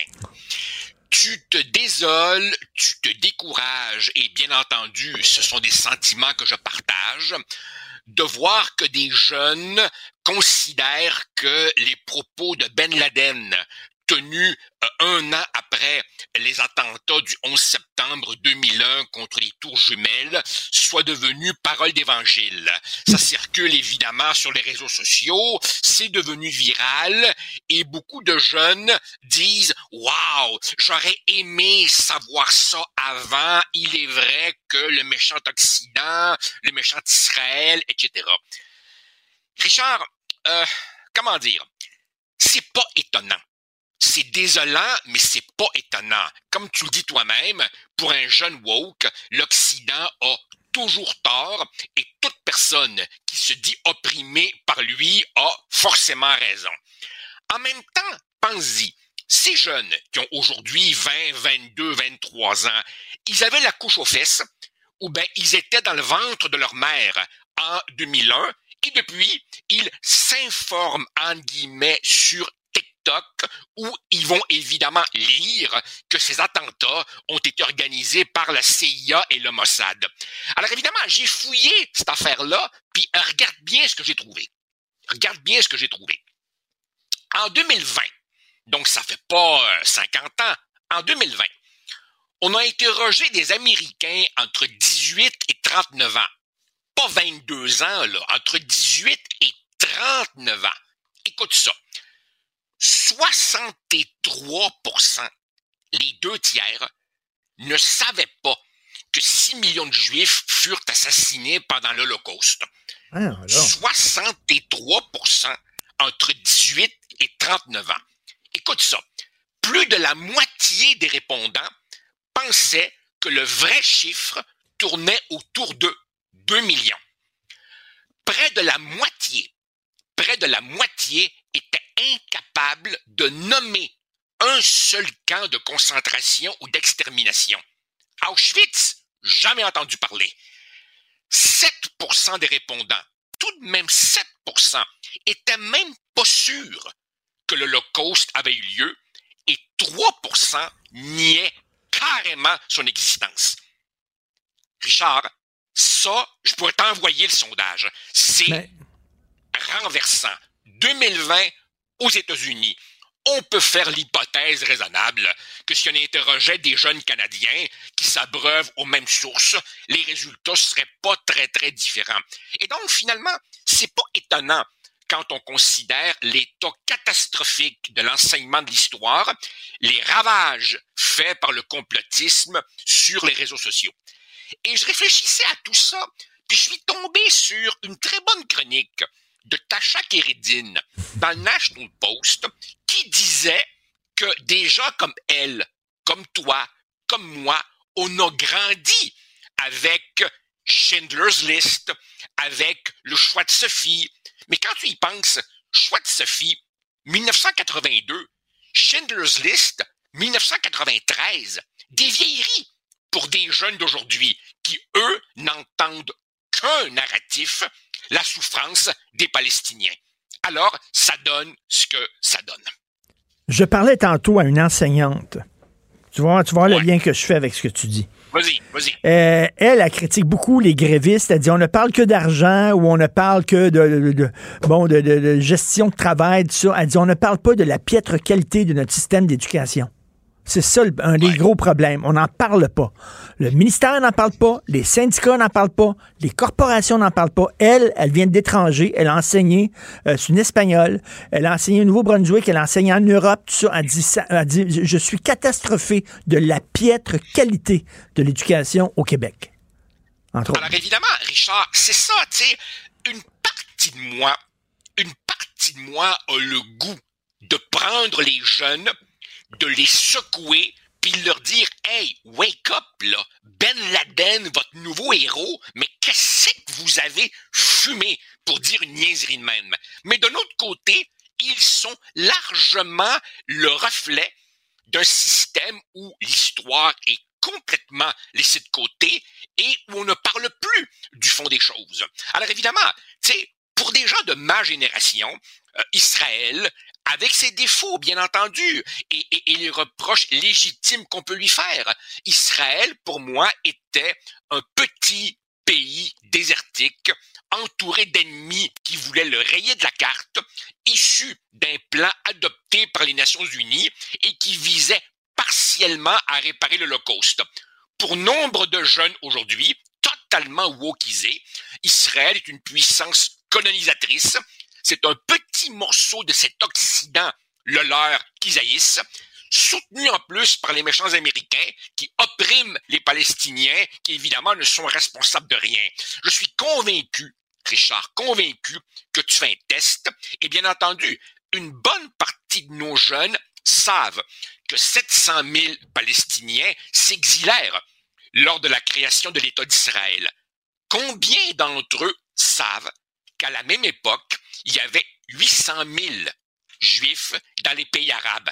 Il en reste combien aujourd'hui? Mais, mais, mais, mais écoute, j'irais plus facile que ça.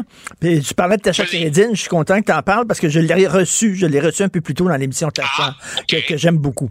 Et, on se disait, elle et moi, il y a une gauche radicale qui dit euh, l'Occident, c'est épouvantable. Veux-tu bien dire comment ça se fait? D'abord tout le monde veut déménager ici? Si on est si épouvantable que ça, comment ça se fait? Il y a des millions de personnes qui rêvent de vivre chez nous. Oui. Ben oui. Ben oui. Écoute, c'est ça. Regarde, regarde. D'autres chiffres pour embellir ton, ton mercredi matin. Écoute ça. Aux États-Unis, 80% des Américains, tous âges confondus, malheureusement, j'ai pas de chiffres pour le Canada, 80% des Américains tout âge confondu, pense que le Hamas est une organisation terroriste. Quand tu regardes plus spécifiquement chez les 18-24 ans, ce pourcentage tombe à 59% Plus de la moitié des jeunes, je répète, plus de la moitié des jeunes Américains de 18-24 ans pensent que l'attaque terrible du Hamas du 7 octobre était, et je cite, justifié par les griefs des Palestiniens. Alors évidemment, bien sûr, ils sont massivement sur les réseaux sociaux et tu vois bien que sur les réseaux sociaux, le point de vue pro-palestinien est ultra prédominant, ce qui explique aussi en partie la remontée et la banalisation de ce nouvel antisémitisme qu'on voit depuis deux mois. Alors bref, bref, on- on- Richard, on a- on a- on marche, on, on marche vers un nouvel âge des ténèbres. Oui, tout à fait. On a créé une génération d'ignorants et en plus, on leur a donné dans les mains euh, des objets électroniques qui les rendent encore plus bêtes que ce qu'ils sont. C'est ça qu'on a fait. C'est épouvantable, l'âge des ténèbres. Merci. Et ça, et ça, Richard, et ça, Richard, si, si je peux me permettre d'exonérer en partie euh, nos jeunes, ils sont largement les résultats de ce que nous, on a créé. Richard, je me rappelle moi-même, rappelle-toi, à la fin des années 90, au tournant des années 2000, quand on pensait que Internet allait amener une cyberdémocratie, que la libération de la prise de parole serait l'émergence du pouvoir citoyen, nous nous sommes totalement fourvoyés. En Et comme cas- tu dis, on a mis entre les mains des jeunes une arme de destruction massive de la vérité. Heureusement, il y a des gens qui, comme toi, font des romans populaires pour apprendre l'histoire aux gens. Merci, Joseph. À demain.